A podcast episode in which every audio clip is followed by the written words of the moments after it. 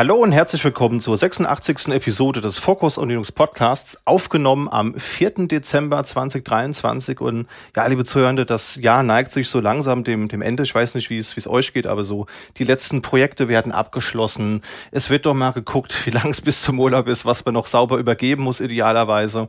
Und genau das soll heute auch das Thema sein. Wir wollen nämlich so ein bisschen das Open Source Jahr retrospektiv betrachten. Wir wollen nämlich einen Jahresrückblick machen.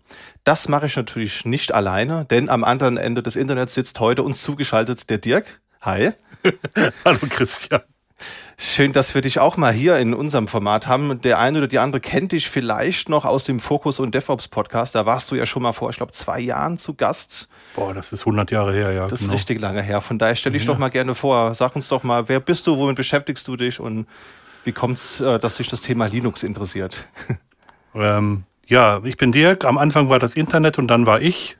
ähm, also ich bin ein alter Sack, ich bin auch Podcaster, hab, mache zwei Podcasts, äh, bin in der Open Source Szene relativ aktiv, war lange bei Ubuntu, Sprecher für das deutsche Loco-Team und auch äh, Projektleiter bei der, bei der deutschen Community. Ähm, arbeite bei dem größten Tele Telekommunikationsprovider der Schweiz mit dem besten Netz der Welt, wie wir jetzt neulich feststellen durften und bin da Teamleiter im Banking-Umfeld, beschäftige mich mit Cloud und Kubernetes-Krams. Sehr schön. Welche beiden Podcasts hast du denn da aktuell am Start? Die darfst du natürlich sehr gerne hier erwähnen. Genau, das ist einer, äh, einer, den ich mit dem Sujiven zusammen mache, das ist der Till-Pod. Till steht für Things I Learned oder Today I Learned, wo wir uns über Dinge unterhalten, äh, die, die uns in den letzten Wochen, Monaten über den Weg gelaufen sind. Und einer ist der Podcast Basszoom, wo wir so aktuelle Begriffe nehmen und ein bisschen auseinandernehmen. Das mache ich mit dem Mario Hommel zusammen. Und ähm, ja, der Kollege, der da am anderen Ende des Internets in Norddeutschland sitzt, der, das ist unser Producer und der schneidet den auch. Sehr schön, genau. Das ist eine sehr gute Über Überleitung, äh, nämlich zu unserem zweiten Gast, das ist Marius Quabeck. Hi. Hallo Christian, danke für die Einladung. Ja, schön, dass du mit dabei bist. Also wir haben dich oder wir haben euch ja beide generell schon ein paar Mal auf der Tonspur erwähnt, immer mal wieder angeteasert oder auch mal die Folgen von euch verlinkt. Deswegen freut es mich umso mehr, dass wir heute mal ein, mal wirklich ganz so einen echten Dialog hier zu dritt haben. Heute wird spannend. Wir freuen uns auch. Ja, genau. Stell dich doch auch gerne mal unseren Zuhörern kurz vor. Äh, genau, äh, ich habe nicht ganz so viel Technikerfahrung wie Dirk. Ich bin nämlich erst Jahrgang 94. Ich lebe in Norddeutschland, zur Sichtweite zur Ostsee im schönen Gelting. Äh, bin Teilselbstständiger und Gründer einer Mediaagentur namens Nerds Media, ähm, wo wir uns auf Audio- und Videoproduktionen spezialisiert haben und äh, podcaste, blogge und präsentiere seit Jahren zum Thema Technologie und auch Open Source. Und ich bin eine Hälfte vom Technik-Technik-Podcast, die andere ist der Peter Mack äh, vom gerade erwähnten Podcast. Ähm, und außerdem bin ich bei der Open Source Business Alliance äh, Mitarbeiter Kommunikation und Projektorganisation. Sehr schön. Ich finde die Mischung auch echt bunt bei uns, weil ich glaube, wir haben alle fachliche ähm, hinter oder unterschiedliche fachliche Hintergründe, so, so muss man es, glaube ich, sagen. Haben, Fachliche Defizite, ja, genau. wir, haben alle von was anderem keine Ahnung. Genau. genau, richtig, sehr gut. Und versuchen jetzt halt möglichst souverän hier äh, euch was zu erzählen, liebe Zuhörer. Da freue ich mich echt drauf. Und ja, also ich bin echt mal bei einigen Themen gespannt, was eure Takes zu dem, zu dem Thema sind, aber das können wir uns ja gleich mal chronologisch alles anschauen. Das erste Thema auf der Liste wäre tatsächlich der Aufreger des Jahres und damit beginnen wir jetzt gleich mal. Ist ja auch immer eine äh, gern gehörte Rubrik in unseren normalen Newsfolgen, wenn wir über den Fuck-Up des Monats sprechen. Dieses Mal ist es der Fuck-Up des Jahres. Und ich glaube, mein persönlicher Aufreger des Jahres ist vermutlich wenig verwunderlich, ist die Teams PWA. Also, wenn es etwas gibt, das mich wirklich sehr häufig verärgert hat, dann ist es diese Anwendung. Also seit Anfang des Jahres muss man ja die Progressive Web App, die Microsoft gebaut hat, benutzen, wenn man Teams unter Linux benutzen will. Für Microsoft Windows und macOS gibt es ja die nativen Clients. Naja, und meine Erfahrung ist eher die, dass das sehr dysfunktional für mich ist, dass es viel Crashes gab, eine hohe CPU-Last, aber ich glaube, das ist kein Novum mehr heutzutage, oder? Also es sind ja alles so noch Anwendungen in Electron in einem Webcontainer, oder? Es wird immer, es wird gefühlt immer schlimmer, um es vorsichtig zu formulieren. Ähm, es hat, glaube ich, keine Technologie so einen starken Einfluss gehabt auf das, was auf dem Kleinen passiert, wie, wie Elektron. Ähm, und, und, nicht immer zum Vorteil, um es ganz, ganz vorsichtig zu formulieren. Und ähm, ja, Microsoft setzt drauf, auch mit, mit den anderen Produkten, die sie haben, und viele andere setzen auch drauf. ob das wirklich so gut ist. Nun ja. Ich habe hier gerade meine Schnellstartleiste auch mal durchgeschaut und geguckt, was ist denn eigentlich kein Webbrowser? Und es, ist, es wird von Jahr zu Jahr weniger. ähm, ich muss zugeben, ich, ich finde es gut, dass Microsoft da auch agnostisch ist und da auch auf Gleichberechtigung setzt, weil ich komme mit den Web- und mit den nativen Anwendungen für macOS genauso wenig klar. Ähm, ich habe da äh, witzigerweise auch mit einem Call letztens mit der SVA wieder das Problem gehabt, dass zum Beispiel meine Interfaces nicht erkannt wurden und so weiter. Also Teams, ähm, ja, äh, von den, wie heißt es so schön, von den Machern von Skype for Business und so, ne, machten auch. da bleibt uns nichts erspart, auf, die, auf egal welcher Plattform. Aber bei Skype for Business gab es wenigstens einen Plugin für Pigeon damals. Das hat ein bisschen weniger RAM und oh. CPU verbraucht. Der, der, der zweite Rewrite, ja, okay, das stimmt. ja. Naja, aber was mich jetzt halt besonders verärgert hat, ist natürlich, ich bin, ich bin Firefox-User und für Teams, für die PWA braucht man eben was Chromium-basiertes. Also es soll angeblich auch ohne funktionieren. Es gibt einen KB-Artikel von Microsoft dazu tut's nicht. Ich habe zwei Stunden meines Lebens investiert und nichts dafür bekommen. Das war sinnlos vergeudete Lebenszeit. Mit Chromium funktioniert's out of the box. Aber das Problem, das ich habe, ich habe hier aufgrund von äh, sämtlichen Meetings und Schulungen, die man halt remote gehalten hat, die letzten Jahre habe ich mir so ein, so ein Kondensatormikrofon geholt und so ein Mikrofonarm. Und das ist meistens relativ gering eingepegelt, weil das zuweilen sehr laut bei den Teilnehmenden ankommt. Und mhm. ja, die PWA war halt der Meinung, oh, du hast ein Mikrofon, das ist schön, das knall ich jetzt mal auf 100 Prozent. Und dann hast du das mhm. halt runtergeregelt und zehn Sekunden ah. später, ach, guck mal, du hast ein Mikrofon, das steht nicht auf 100 Prozent. Das wollen wir doch mal ändern. Lässt sich ah, nicht abschalten. Ja. Sag mal, benutzt du ähm, Wayland oder benutzt du X11? Ich benutze Wayland, also jetzt seit einem halben Jahr kann ich auch wirklich mhm. für alles Wayland benutzen. Vorher, als es noch Außer den Firefox. Firefox unterstützt noch Wayland nicht. Das stimmt. Da wirst du deine Probleme haben wahrscheinlich mit, mit, mit Teams. Ja, das ist gut, gut möglich, aber ist da nicht auch irgendwas in der 120 gelandet? Irgendwas meine ich vernommen zu haben, aber du hast recht, Wayland ist natürlich immer noch ein Thema. Was für mich ein Gamechanger dieses Jahr war, äh, Teamviewer benutze ich intensiv halt für so Kundentermine und das hat jetzt erst vor vier oder fünf Monaten Wayland-Support bekommen und deswegen musste ich vorher immer X11 benutzen und kann jetzt aber mhm. auch Wayland nativ benutzen. Also ich benutze bei mir zu Hause auch X11 und auch nur aus den Gründen, dass viele Tools noch nicht so tun, wie sie sollen. Ich benutze Barrier zum Beispiel, das ist, das ist kein Tooltip, den Tool, kommt ein anderer Tooltip ans Ende, wo man eine Maus, eine Tastatur und einen Monitor mit mehreren Rechnern verwenden kann. Mhm. Genau. Ja, Genau. Long story short, um das Teams PWA-Thema auch zum Ende zu bringen. Ähm, das Rätsels Lösung war es dann, es gibt ein Chromium-Plugin, das allerdings seit drei Jahren nicht mehr geupdatet wurde, was genau diesen oh. API-Call, den Teams und andere Web-Anwendungen benutzen, eben unterbindet. Ja, also da gibt es einen API-Call, der dann halt Mikrofon-Anpassung machen kann und das kann man dann für diese Subdomain einfach blocken. Und parallel, was dann auch immer noch schwierig war für mich, war, dass es auch lange unter Fedora, also ich bin Fedora-User und habe äh, 37 und 38 dieses Jahr halt eben benutzt und jetzt äh, eben bald auch 39. Da gab es sehr lange Probleme mit Chromium und dem AMD GPU-Treiber. Und dann hat Chromium es quasi geschafft, den Grafikkartentreiber abzuschießen. Und das ist entweder nach drei, vier Stunden passiert oder nach drei, vier Minuten. Und das war immer so ein ja, russisch Roulette halt. Wenn ich irgendwo eine Schulung gehalten habe, war ich mindestens zweimal weg bei so einer ganztägigen Schulung und musste komplett neu starten. Das hat auch sehr zu Belustigung der Teilnehmenden geführt. Naja.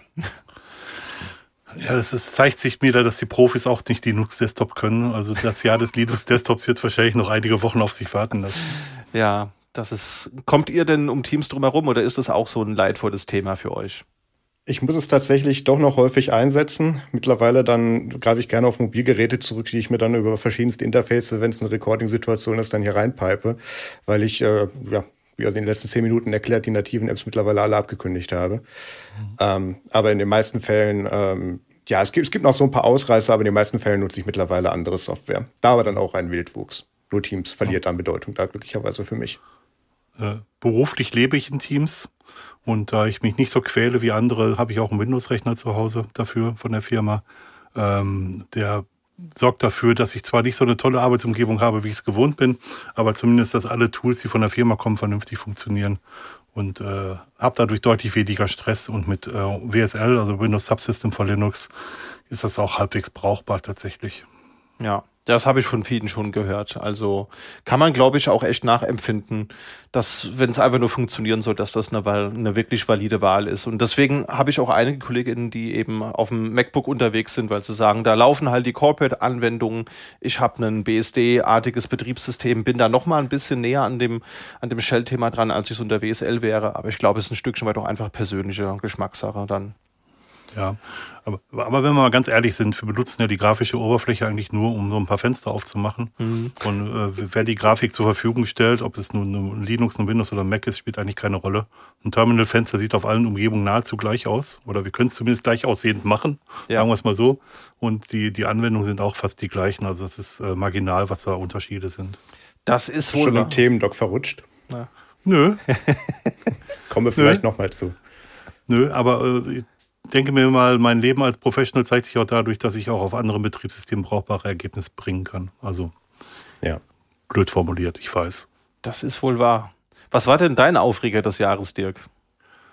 Also ich habe mich sehr darüber aufgeregt, dass, äh, dass Red Hat die, die Sourcen von CentOS zurückgezogen hat.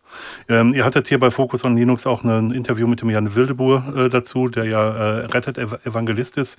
Ich stimme mit ihm nicht ganz überein. Also ich kann die Entscheidung tatsächlich verstehen. Aber was dem, was der ganzen Diskussion so ein bisschen entgangen ist, ist, dass Red Hat auch auf den Schultern von Giganten steht. Sie benutzen und konsumieren unglaublich viel Open Source Software und sie kontributen auch nicht in jedes Projekt zurück. Also man könnte ihnen jetzt wirklich nicht nachsagen, dass sie nicht zurück kontributen, das wäre falsch, aber sie äh, nicht, nicht jedes Tool, was sie verwenden, ähm, da hängen sie auch am Bugtracker und arbeiten sie auch dran, sondern sie konsumieren auch sehr, sehr viel Open Source Software. Und äh, ihr großes Plus war eigentlich, dass sie alles das, was sie gemacht haben, auch wieder freigegeben haben. Ähm, ja, nu, also ich kann die Entscheidung ein Stück weit verstehen, aber ich fand es trotzdem schade und das hat mich sehr aufgeregt. Das ging, glaube ich, vielen so. Also ich glaube, ökonomisch und so im, im politischen Kontext war das, glaube ich, das heißeste Thema dieses Jahr. Es war ja auch nicht das einzige Thema in der Richtung. Also wir werden ja auch später nochmal kurz über HashiCorp und, und so weiter reden. Ähm, ja, kann ich total nachempfinden. Also das hat die Community draußen wirklich gespalten. Und wir haben, wir haben, glaube ich, versucht, die Motivation von Rette darzulegen. Wir haben auch Gegenstimmen, auch in den Newsfolgen, die wir euch nochmal in den Show Notes verlinkt haben, äh, auch nochmal zu Wort kommen lassen. Ich glaube, dann kann man es den Leuten echt nicht übel nehmen, wenn man dann, dann verärgert ist. Auch wenn Hat dann natürlich entgegengesteuert hat und auch mit kostenlosen Subscriptions einem entgegengekommen ist. Das ist nach wie vor ein nicht ganz eindeutig geklärtes Thema. Da hast du recht. Ja, und ich finde es eigentlich so schade. Ich war ja sehr lange in der Ubuntu-Community aktiv und ich habe dann halt auch gemerkt, dass äh, der ähm, früher hat die Community mitbestimmt, was in Ubuntu passiert und dann gab es einige einsame Entscheidungen ähm, seitens Canonical, wie es mit Ubuntu weiterzugehen hat, wo die Community komplett ignoriert wurde. Ähm, ich habe manchmal das Gefühl, dass vergessen wird, was die, was die Unternehmen groß gemacht hat. Und, ja. und das, das ärgert mich ein bisschen. Da gehe ich mit, ja. Das, was auch eine sehr gute Überleitung ist, weil das wäre jetzt die nächste Frage an, an Marius. Was war denn so dein Aufreger dieses Jahr? Ähm, Aufreger hatte ich viele, aber ich bleibe mal äh, im Themenzusammenhang. Wie es dir gerade schon angeschnitten hat, gab es bei Canonical auch so ein paar Fallentscheidungen, die sich durchaus negativ auf das Empfinden in der Community ausgewirkt haben. Äh, in Klammern mal wieder. Ähm, Nämlich hat Anfang des Jahres Canonical äh, verkündet, beschlossen, angeordnet, dass in den Ubuntu Flavors, ähm, also den Abwandlungen von Ubuntu, kein Flatpak mehr per Default geschippt wird und nicht mehr großartig beworben werden soll. Es darf noch nachinstalliert werden, das wird noch gnädigerweise erlaubt, aber es soll nicht mehr von Haus aus mitkommen.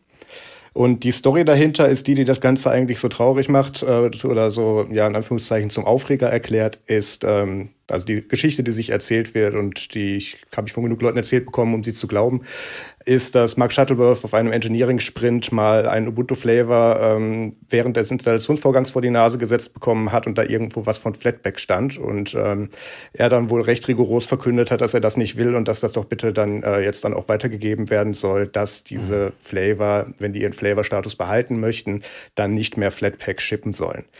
Und ähm, nach etwas Gegenwehr ähm, hat sich dann auch mittlerweile eben dann eine Person gefunden, die das dann auch so verkündet und durchgedrückt hat. Und die Flavor-Maintainer haben sich da eben zu Recht drüber aufgeregt und gesagt, dass sie das nicht gut finden, weil da jetzt wirklich von oben wieder eine Entscheidung durchgedrückt wird. Ähm, Sie kommt nicht überraschend, wenn man sich die Vorgeschichte von Snap anguckt und auch gerade in Verbindung mit Flatpak. Ich meine, Snap hat durchaus seine Bewandtnis in bestimmten Bereichen, aber den Kampf im Anführungszeichen im Desktop-Markt haben sie an der Stelle verloren. Und Flatpak hat weit genug aufgeholt, dass selbst im Ubuntu-Lager unter widrigen Umständen das eine gut genug Alternative ist, die dann sogar Snap überholt. Mhm. Dementsprechend ähm, wirkt das etwas trotzig und sorgt natürlich für Unmut bei den Flavor-Maintainern und der Community. Das ist wirklich traurig. Also ich finde es wirklich ernsthaft schade, weil ich finde, dass wir Canonical und dem Ubuntu-Projekt schon viel verdanken, gerade so hinsichtlich der Akzeptanz auf dem Linux-Desktop. Ich meine, die, die erste Distro, wodurch ich auch so richtig in das Linux-Thema reingesogen wurde, war Ubuntu. Ich habe früher mal ein bisschen mit, mit einem äh, SUSE 7.2 oder so herumgespielt. Das war nicht so über, überzeugend, aber Ubuntu 5.10, das habe ich eingelegt, installiert und es hat funktioniert funktioniert. Und das fand ich als Teenager cool damals. Also ich bin dem Projekt dankbar, weil sonst wäre ich vermutlich für dieses Thema nicht so zu begeistern gewesen. Und ich finde es halt schade, wenn man so ein bisschen vergisst, was die eigentliche Mission war und man dann anfängt, ja, so Streitigkeiten auch zu provozieren ein Stückchen weit damit. Ja, ich schließe mich diesem Wehmut an. Also ohne Ubuntu, was ich durchaus mal zehn Jahre als Desktop-Betriebssystem exklusiv genutzt habe, oder vielleicht nicht die vollen zehn Jahre exklusiv, ähm, ohne das würde ich heute hier nicht mit euch sitzen, wäre sehr wahrscheinlich nicht in diesem beruflichen Sektor und ähm, wäre auch nicht so engagiert in der Community. Also, ähm, und das, das kann man ja auch mal sagen. Ähm, Mark Shuttleworth ist von seinem Geld, was er damals seine große Firma verkauft hat, äh, mal kurz ins All geflogen und hat den Rest in Open Source gesteckt. Das darf man nicht vergessen. Ja. Natürlich macht er da mittlerweile sein, oder sorgt er dafür und will auch, dass das Geld da mittlerweile wieder zurückfließt. Aber er hat diesen Sektor über kürzere Zeit groß gemacht, als das vielleicht sonst der Fall gewesen wäre. Mhm. Ich meine, es ist natürlich klar, dass Open Source Entwicklung äh, nicht von Luft und Liebe zu finanzieren ist. Also man hat Angestellte, die haben Mieten zu bezahlen, die wollen ihre Familie ernähren, alles legitim und ist auch absolut klar, dass wenn man Geld investiert, dass man da auch wieder was zurückhaben will, aber man muss da irgendwie so einen Mittelweg finden. Ja, ich meine, das kann ich jetzt einfach sagen als jemand, der kein Unternehmen hat und der keine Open Source Community zu leiten hat. Ich äh, stelle mir das auch garantiert nicht, nicht trivial vor, aber für mich ist das auch ein Stückchen weit so ein Muster, das man hier erkennen kann, weil das hatten wir mit Xmir, das hatten wir mit dem Unity Desktop. Äh, ich will jetzt nicht das Thema der Amazon-Suche nochmal aufkochen, aber das ist irgendwie, das ist so etwas, das sich immer mal wiederholt, leider, ist meine Befürchtung. Oder wie steht ihr dazu? Ähm, ja, um nicht dazu beizutragen, dass das eine Drei-Stunden-Folge zu diesem Thema wird, ähm, will ich vielleicht nur noch mal kurz verdeutlichen, dass das, glaube ich, nicht unbedingt eine finanzielle Entscheidung im eigentlichen Sinne war, mhm. sondern mehr so eine Kurzschlussentscheidung, die wahrscheinlich eher so auf gekränktem Stolz beruht. Mhm. Ähm, so wird das zumindest überliefert, äh, wie es da jetzt zum Beispiel zu kam. Ja, ich ja, was soll ich sagen? Also ich habe ich hab nicht mit Ubuntu angefangen. Ich habe äh, ich mache schon 27 Jahre jetzt Linux, das ist schon ein bisschen länger und ich habe mit äh, OpenSUSE 4.2 angefangen, also cool. das erste das erste Nürnberger Windows und und ähm, ja, ich meine, man muss auf der anderen Seite auch mal sehen, egal in welchem Beruf wir momentan arbeiten, wenn wir technisch sind, arbeiten wir alle mit Open Source Software. Und leider muss man sagen, fast alle unsere Firmen contributen nicht zurück. Also, oder in sage ich mal, sehr begrenztem Umfang. Also für das, was, was, was, was wir benutzen. Also dieser, dieser Schritt von Closed Source zu Inner Source zu Open Source, den haben sehr wenige Unternehmen direkt vollzogen. Und ähm, wir sind jetzt in der Lage und wir reden wie die Blinden von der Sonne, dass wir Companies, die voll ihr Geschäftsmodell auf Open Source ausgerichtet haben, dass sie versuchen auch damit Geld zu verdienen.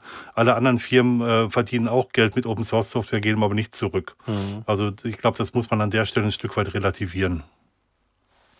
Das ist, das ist auch wahr. Eine Frage, die sich ja. mir stellt, ist, ähm, warum will man eigentlich ein, ein offizielles Ubuntu-Flavor sein? Ich glaube, man hat da auch Infrastrukturvorteile oder wie sieht das aus?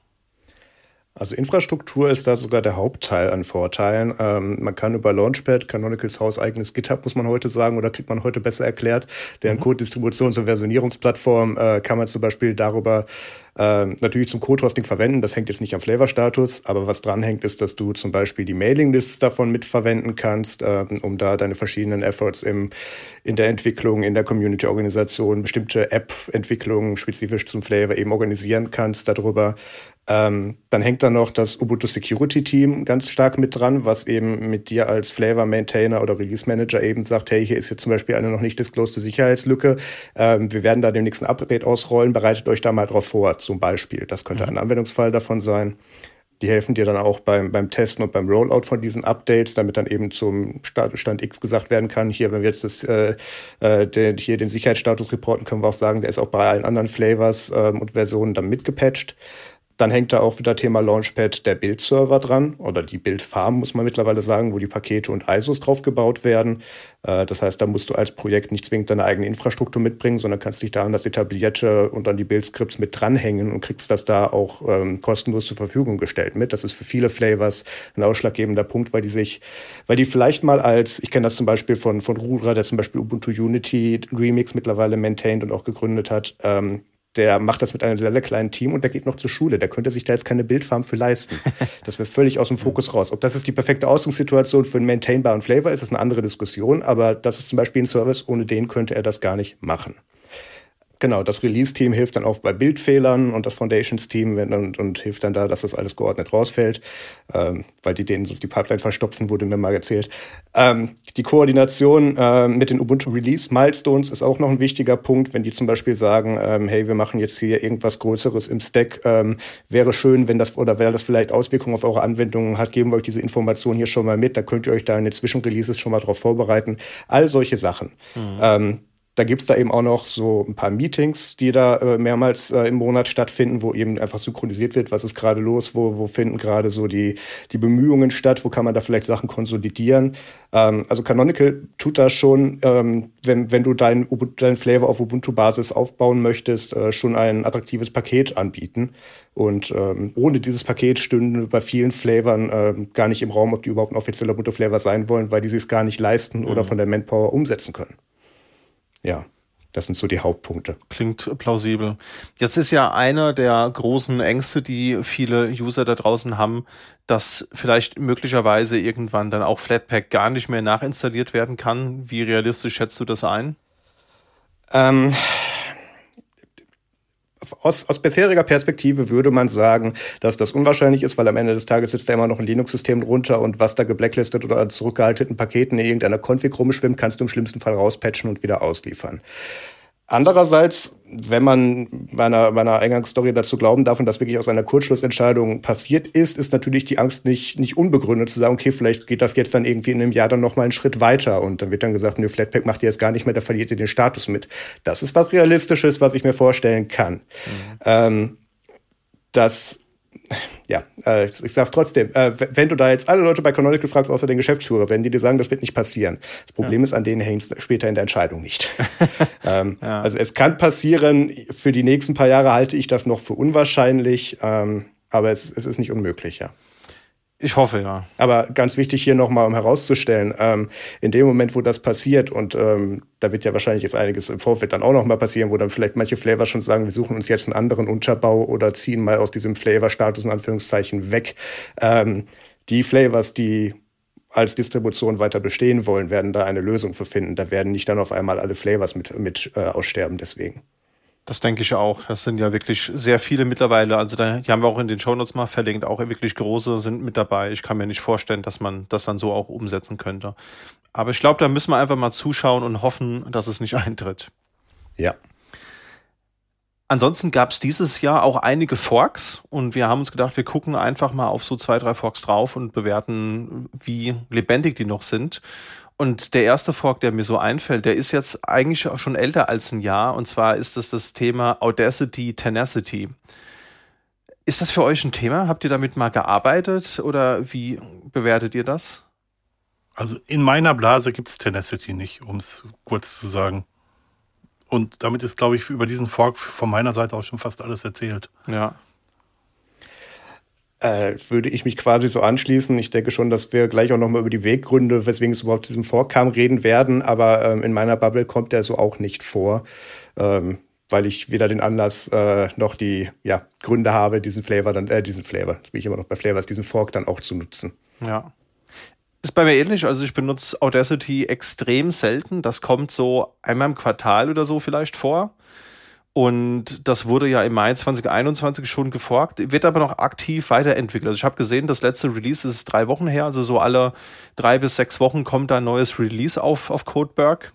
Und also das wird schon aktiv entwickelt. Das kann man jetzt, glaube ich, dem Projekt nicht vorwerfen, aber in meiner Bubble ist das irgendwie kein Thema. Kann aber auch an, an meiner persönlichen Bubble liegen. Will ich jetzt hier gar nicht bewerten.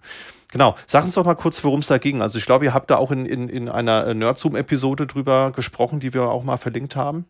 Äh, ja, Nerdzoom 139, damals noch vor der Umbenennung, äh, ging es darum, dass Audacity von der Muse Group übernommen wurde, ähm, die im Prinzip den Hauptmaintainer und die Projekt-IP übernommen haben, um äh, die, also Muse Group macht, macht auch Audio-Editoren und ähnliche Produkte in dem Bereich und haben gesagt, okay, mit Audacity in unserem Stack ähm, können wir jetzt unser Portfolio gut erweitern. Das war zumindest die Ausgangssituation, die wir befürchtet haben. Was sich so bewahrheitet hat, ist, dass Audacity weiter gepflegt und abgedatet wird. Also da ist kein Verlust oder keine Nachteile bisher durch entstanden, meiner Meinung nach. Ähm, aber was eben mit diesem Übernahmen von der Muse Group auch dazu kam, ist, dass gesagt wurde, hey, äh, wir möchten jetzt mal gucken, wo wir unsere Entwicklungsressourcen jetzt genau darauf fokussieren. Wie wäre es denn mit ein bisschen Telemetrie?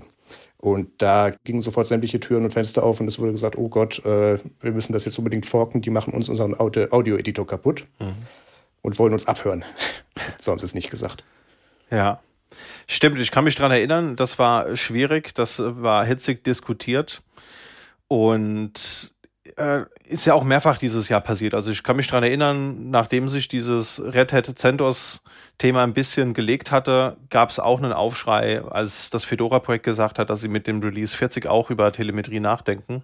Mhm. Haben wir auch noch mal äh, den News-Post oder den, die Newsfolge verlinkt.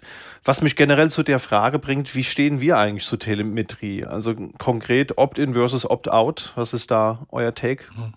Also erstmal, es gibt unglaublich viele Applikationen, die, die ähm, Telemetriedaten erheben. Also der von allen geliebte Visual Studio Code zum Beispiel hat es per Default eingeschaltet. Die, ähm, dieses Pers äh, Personal Knowledge Management Tool namens Logseek, was ich benutze, hat es per Default eingeschal äh, eingeschaltet. Also es machen wahnsinnig viele Applikationen.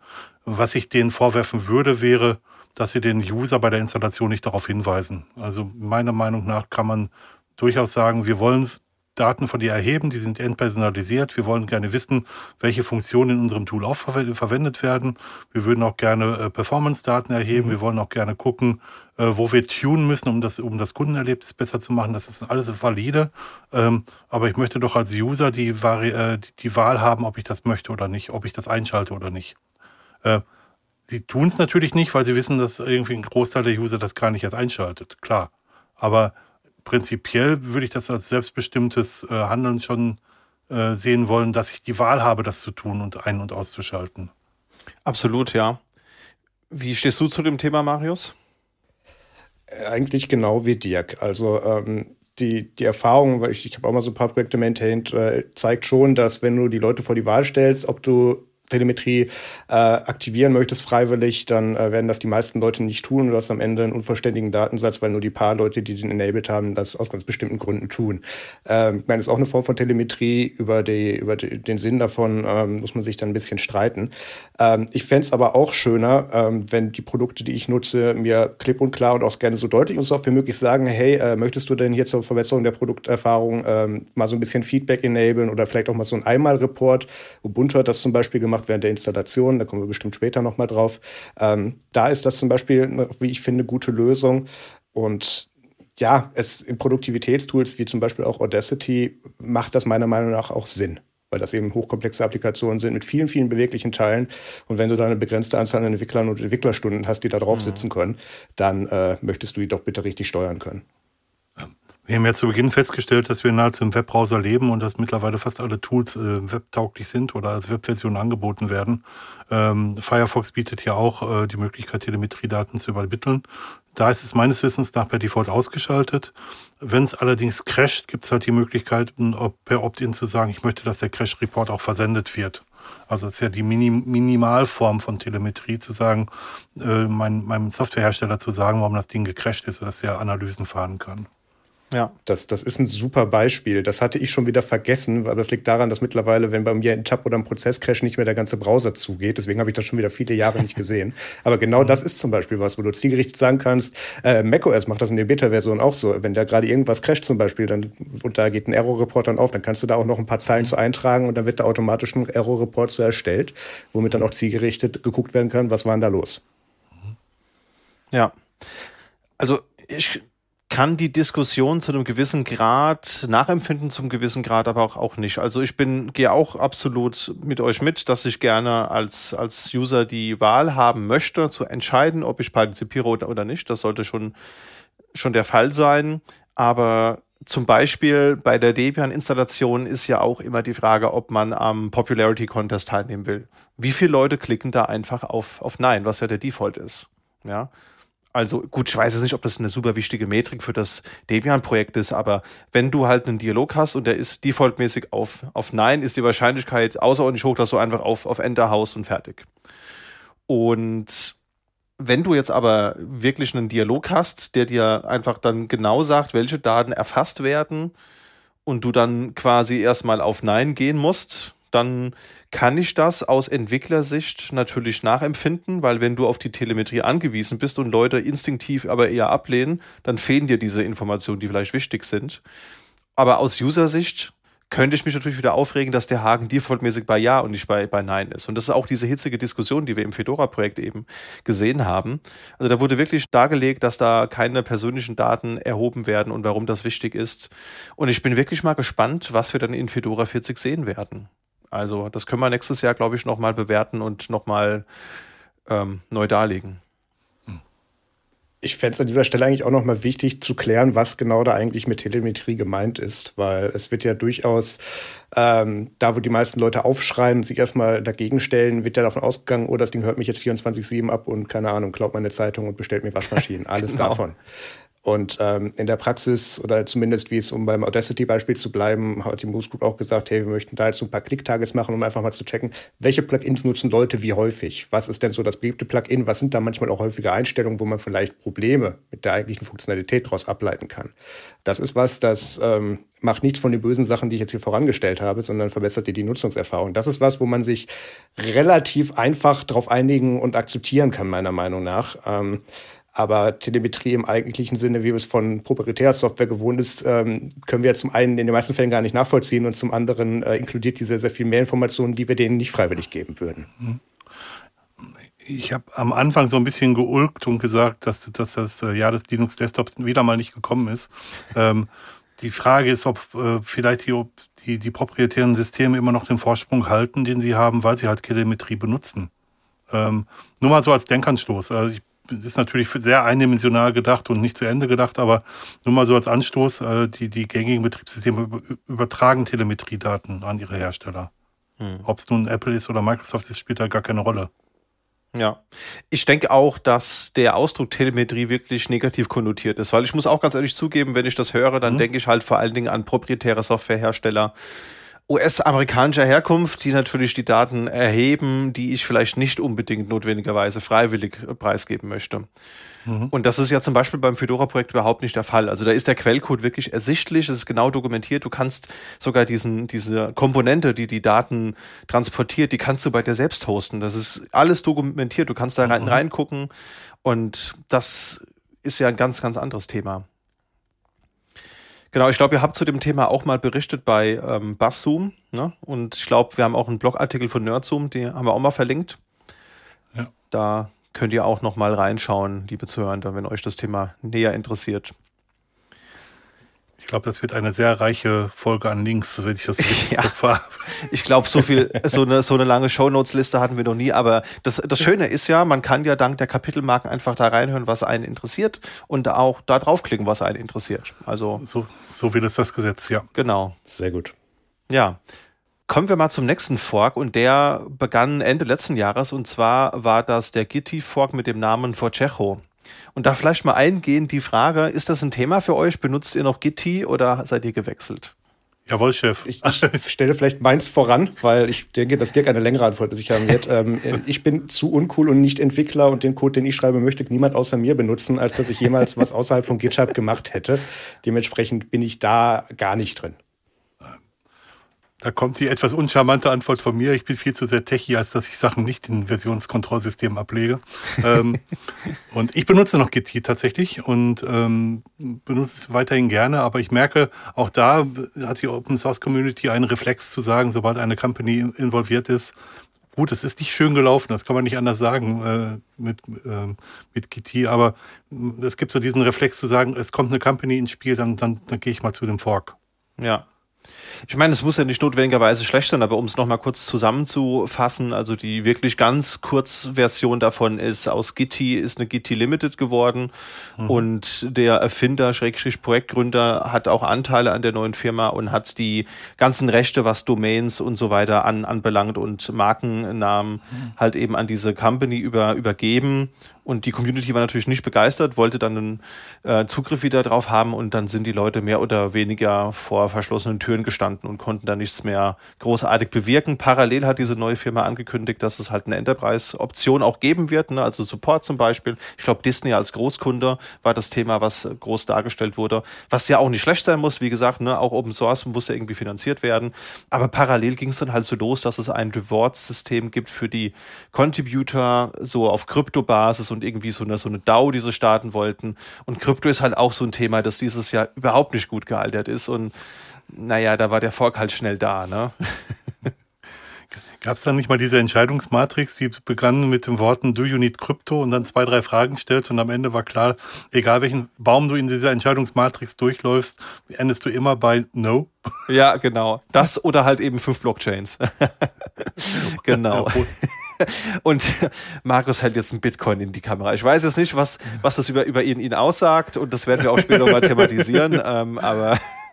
Ich bin da ganz paranoide, ich habe die nur in tatsächlich Hardwareform. Okay. So. Gibt es da einen extra Ausdruck für? Ist es dann Hardcore statt Krypto oder Hard, Hard Krypto oder? Ich glaube, der Ausdruck damals war Werbegeschenk, aber äh, wahrscheinlich, ja. okay, I see, I see. Ja, nee, ähm, also Gitti dann selbst gehostet bei dir, Dirk, oder wie machst ja, ja. du das? Okay. Natürlich. Natürlich. Ja. Also Gitti hoste ich wirklich selber und das Buch, an dem ich mitschreibe, ist darüber auch gehostet und das mhm. funktioniert auch wirklich gut für mich. Ähm, das ist fast schon für das, was wir tun, eine Nummer zu groß. Eigentlich brauche ich, ich habe früher, ähm, wie hieß das noch, Git2Lite verwendet. Mhm. Das war rein auf der Kommandozeile. So ein bisschen mehr durfte es dann schon sein, auch mal vielleicht mit grafischen Versionsunterschiede, Anzeigemöglichkeiten. Aber ich benutze das wirklich viel. Ich habe fast alles, was ich mache, in, in irgendeiner Form von Versionskontrolle. Zusätzlich zum Backup. Sehr schön. So, so lobe ich mir das. Ähnlich halte ich es auch. Ich habe auch einen kleinen V-Server, wo und da läuft eben auch ein, früher war es ein Git hier, jetzt ist es eben seit einem Jahr ein Forgejo, das ich betreibe. Mhm. Upgrade hat wunderbar funktioniert und das Projekt, das wird auch sehr aktiv gepflegt. Also es gibt wirklich eine rege Entwicklung und auch viele Releases. Da ist ja auch, also es wird bei, bei Codeberg gehostet und Codeberg selbst läuft jetzt ja auch auf Forgejo. Das heißt, es sind auch Leute von Codeberg mit in der Entwicklung involviert und in diesem ganzen ähm, Alliance-Thema drin.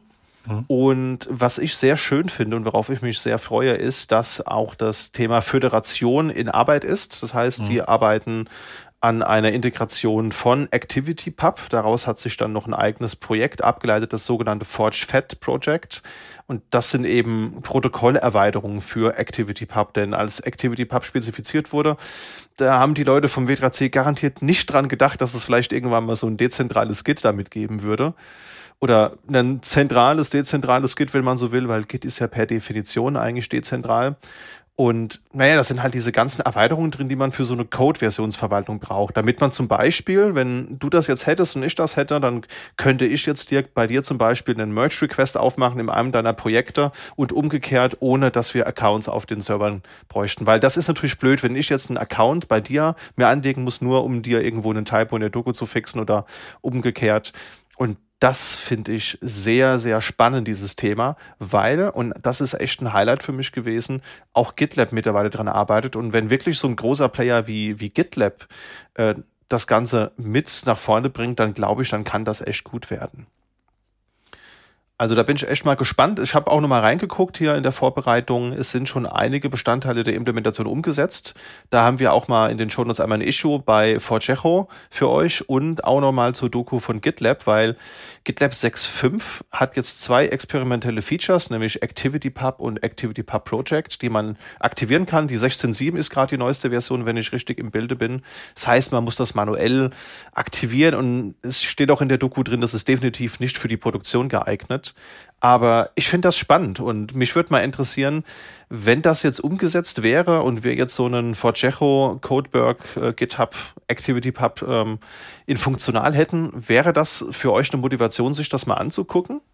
Äh, die Antwort ist ein bisschen länger. Ich habe hier schon Notizen rausgemacht, damit ich nichts vergesse. Ähm, ich habe hab so ein bisschen, ein bisschen die Angst, dass äh, das, was bei äh, so kommerziellen Produkten mittlerweile die Antwort auf alles ist Blockchain ist, dass bei uns jetzt langsam, langsam bei uns da, das in die Richtung tendiert, die wir das Freddyverse benutzen, dass wir sagen, alles ist ActivityPub.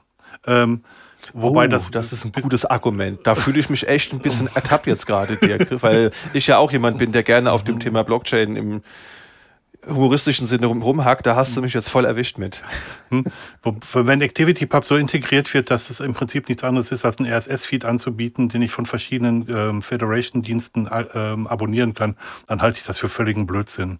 Ähm, wenn das allerdings jetzt sowas ist, wie du es gerade skizziert hast, dass ich von meiner GT-Instanz Merge-Request bei dir aufmachen kann, also das wäre ja wirklich dann Föderation, zu sagen, ich bleibe voll in meinem Environment, da wo ich, da wo ich zu Hause bin und ich kann in meinem anderen Environment was bewegen. Das ist ja Federation.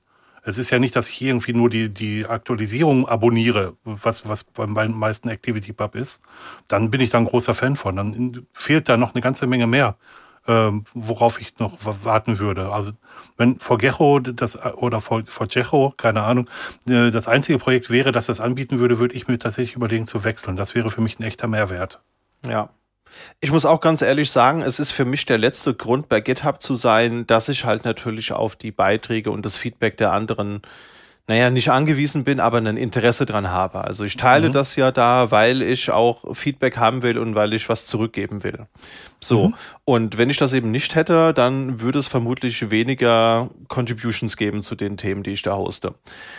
Aber wenn das halt auch so gehen würde, dass man halt eben einfach da Issues aufmachen kann, ohne Accounts zu, zu brauchen, das wäre der letzte Grund für mich noch auf GitHub zu sein, dann würde ich vermutlich da nach, nach GitHub nur noch Meruan, was ich lokal habe.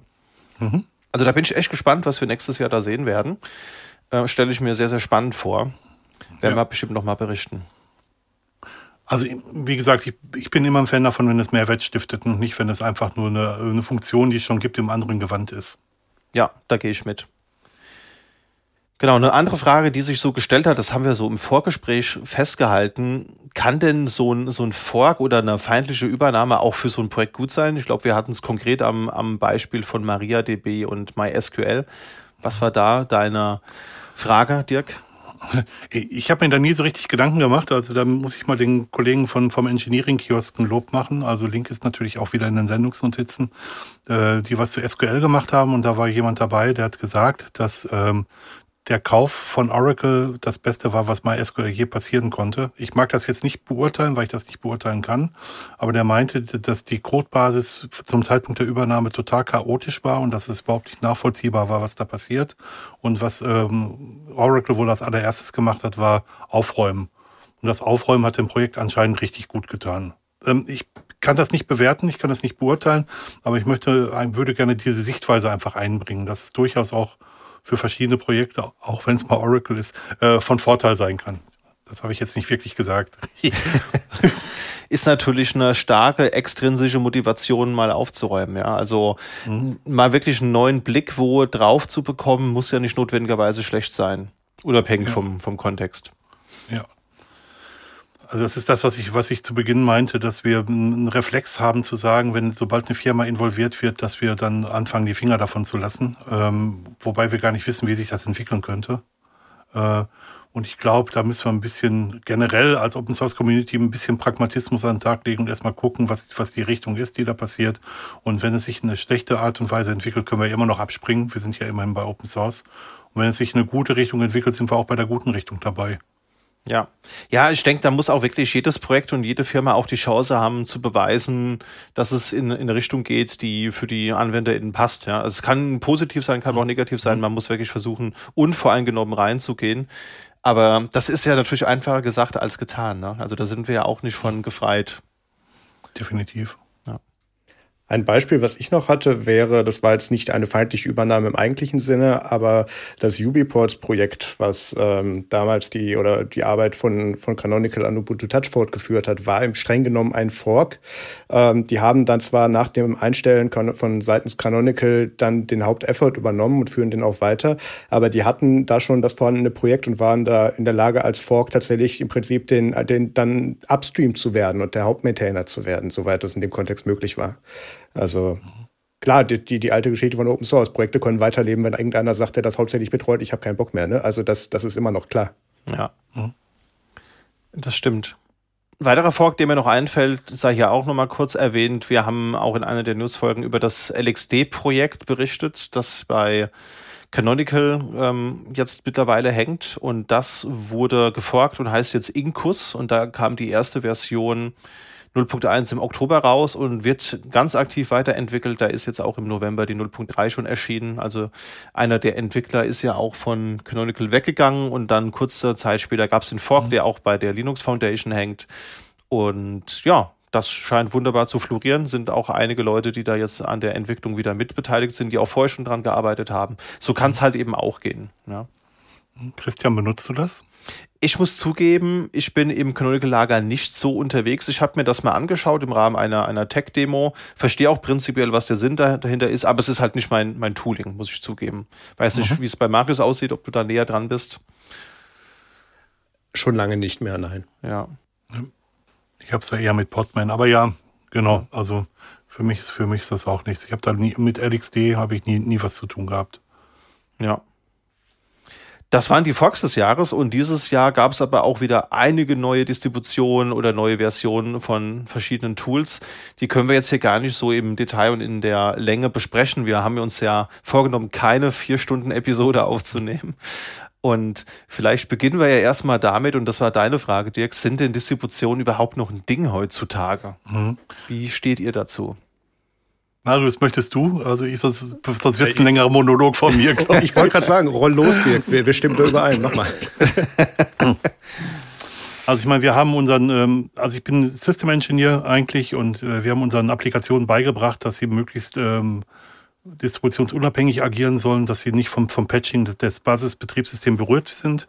Das haben sie getan, also beispielsweise Java, dass sie ihr eigenes Java mitbringen und dass sie ihren eigenen äh, Tomcat mitbringen oder was sie auch immer da verwenden. Äh, letzten Endes war das, dass diese Unabhängigkeit vom, vom Basisbetriebssystem auch ein Grund, dass Container so einen Siegeszug durchgezogen haben.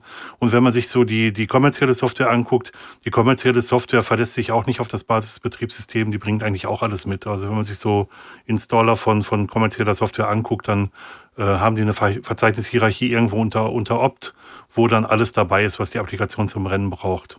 Also meiner Ansicht nach sind wir weit davon entfernt, dass wir Distributionen brauchen.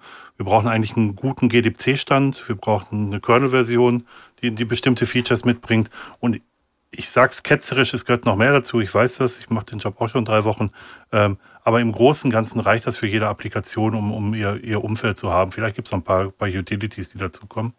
Ähm, umso weniger verstehe ich, dass jetzt jeder denkt, eine eigene Distribution aufbauen zu müssen. Jeder, der auch nur, weiß ich nicht, der den Bildschirmhintergrund seiner, seines KDEs äh, ändert, äh, bringt eine eigene Distribution raus oder das äh, Hannah Montana Linux ist ja alles sicherlich in Erinnerung. ich wollte es ich, ich gerade als Beispiel bringen, deswegen schön, dass du dem vorweggreifst. Das ist für mich ein absolutes, ein sehr legitimes Argument, eine Distribution anzubieten.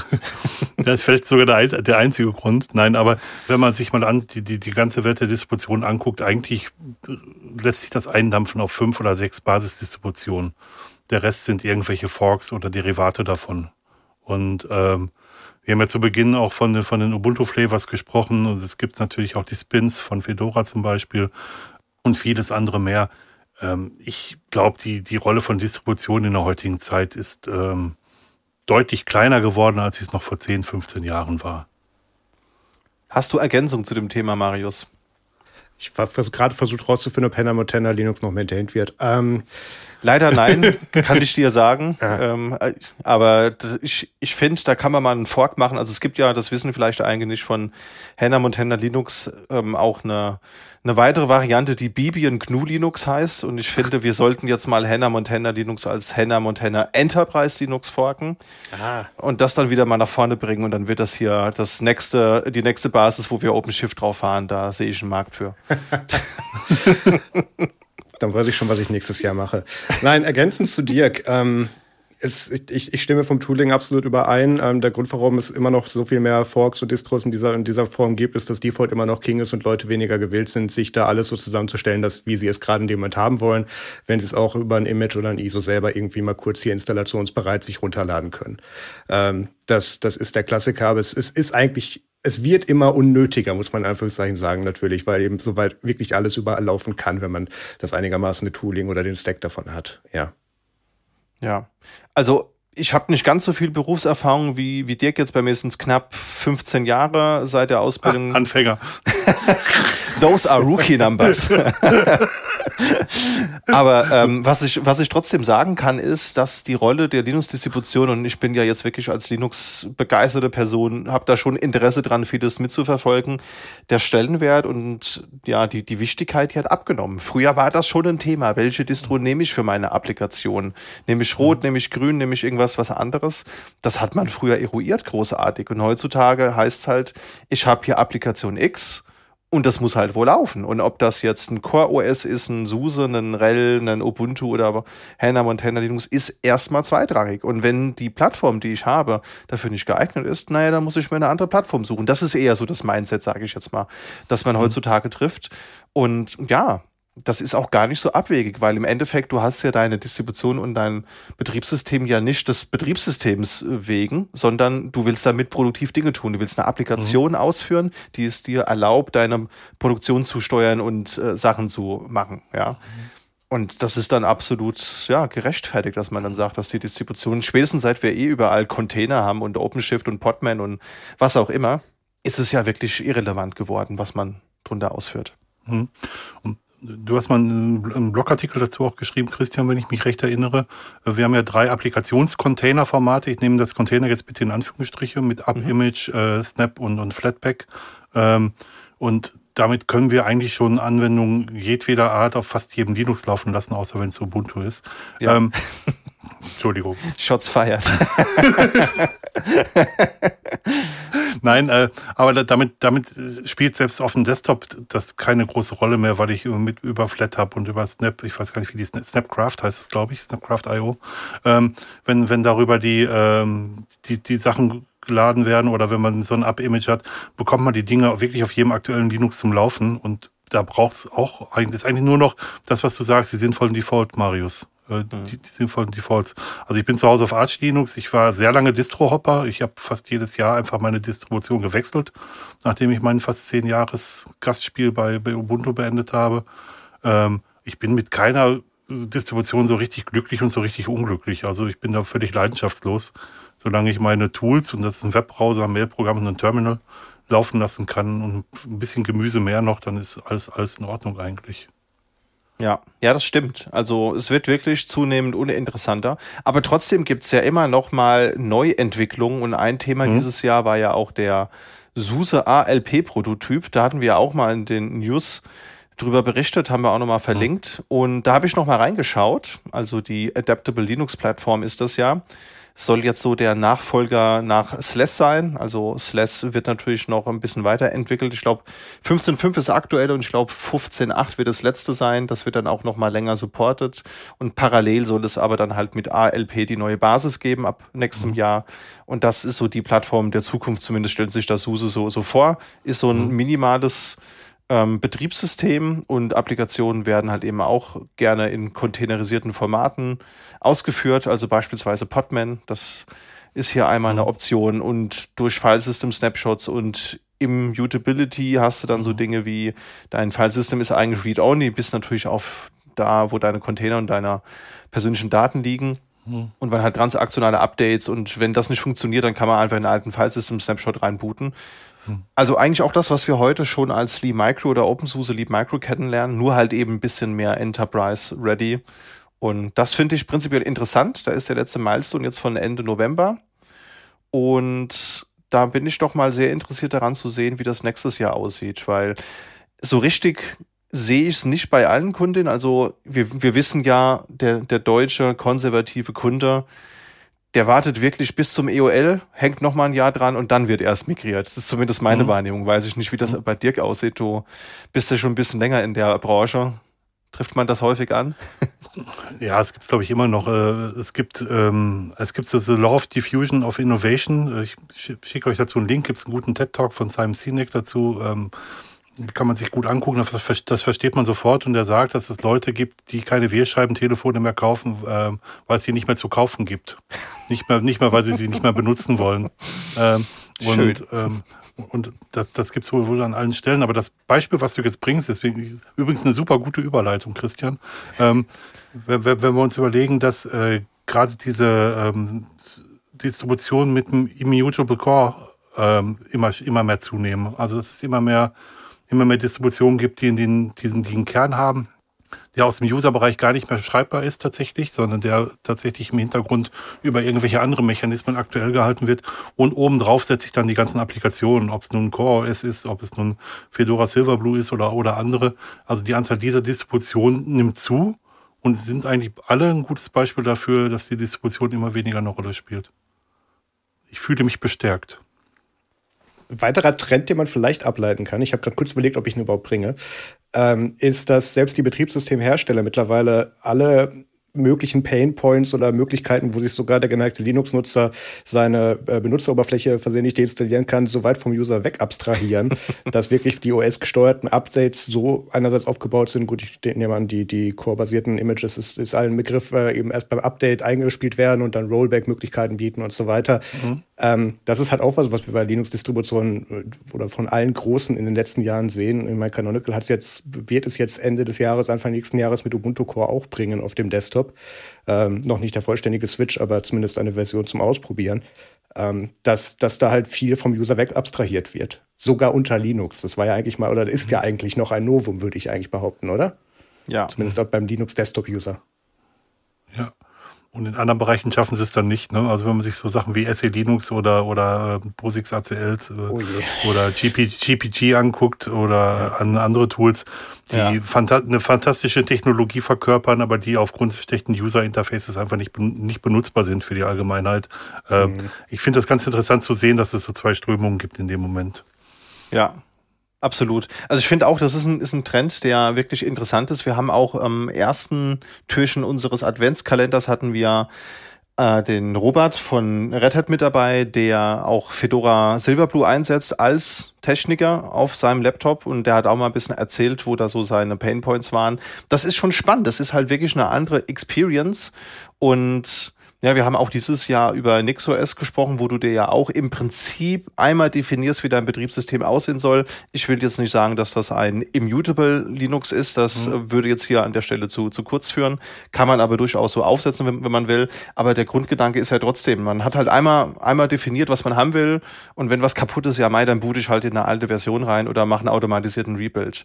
Und ich glaube, dahin wird die Reise gehen mittel- bis langfristig und das ist, glaube ich, gar nicht so verkehrt, wenn das wirklich zum einfach konsumierbaren Produkt wird, dass du jetzt wirklich deiner Tante irgendwie auf den Laptop schmeißen kannst und wenn was kaputt ist, dann bootet man halt einfach neu.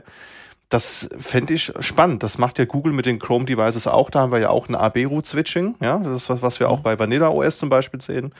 Das muss nicht notwendigerweise schlecht sein. Ich glaube, dass das was, was Gutes sein wird. Ich denke auch, dass da durchaus ja in ein bis zwei Jahren eine größere Akzeptanz da ist, als wir die vielleicht jetzt gerade sehen.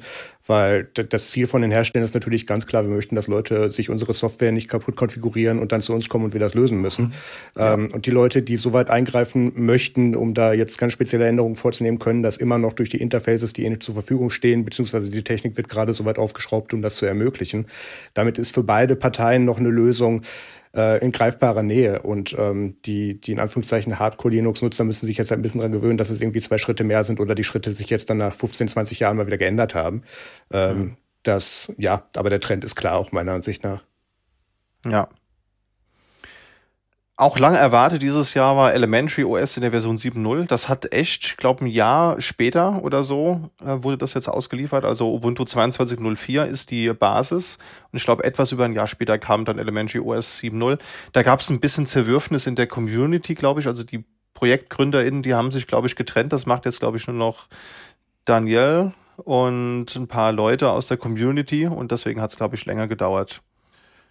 Habt ihr damit mal gearbeitet? Ist das was, das für euch interessant ist? Das ist so die Linux-Distro, die sehr offensichtlich an macOS angelehnt ist. Und das meine ich jetzt nicht negativ. Also es sieht wirklich schön aus, mhm. hat auch noch ein paar ähm, einzigartige Features. Also zum, zum Beispiel äh, sind viele der Anwendungen in, in WADA geschrieben. Also das sieht alles sehr, sehr polished und gut integriert aus. Mhm. Habe ich da auch schon bei einigen Leuten gesehen, die halt was, was Schickes wollten, die vorher ein Mac hatten und jetzt gerne Linux einsetzen wollen. Ich habe das schon ein paar Mal eingesetzt. Ich bin auch mit Jenny, der Projektmaintainerin, befreundet. Ähm, die ist nach dem Zerwürfnis auch weiterhin im, im Projekt mhm. und äh, führt da weiterhin auch die Releases an. Bei Elementary fand ich so schön zu sehen, dass wir da mal so nach einem gefühlten Jahrzehnt, wo alles irgendwie braun oder lila oder irgendwie Auberginenfarben dann eben aussah, mal so ein bisschen was mit Designansatz hatten. Mhm. Und ja. ähm, das fiel dann an ganz vielen Ecken wieder auseinander, weil halt noch so irgendwie verkrustetes GTK drunter saß zum Beispiel.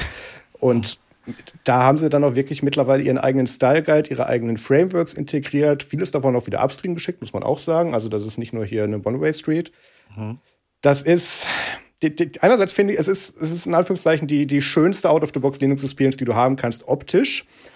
Andererseits sind da noch so viel, ich weiß, Dirk sieht das anders, du kannst gleich, aber ähm, da sind viele Sachen dabei, die dann eben trotzdem noch aus einem älteren Stack kommen, die das dann so ein bisschen kaputt machen. Mhm. Und ähm, das ist dann auch eine ganz spezielle Zielgruppe, an die sich das da richtet, ähm, die bewusst diese optische Nutzungserfahrung haben wollen und das, darunter dann vielleicht nur wenig oder nicht so tief eingreifende Sachen mit ihrem Kernbetriebssystem ändern möchten, um da, um da ihre gewünschte Nutzungserfahrung zu haben.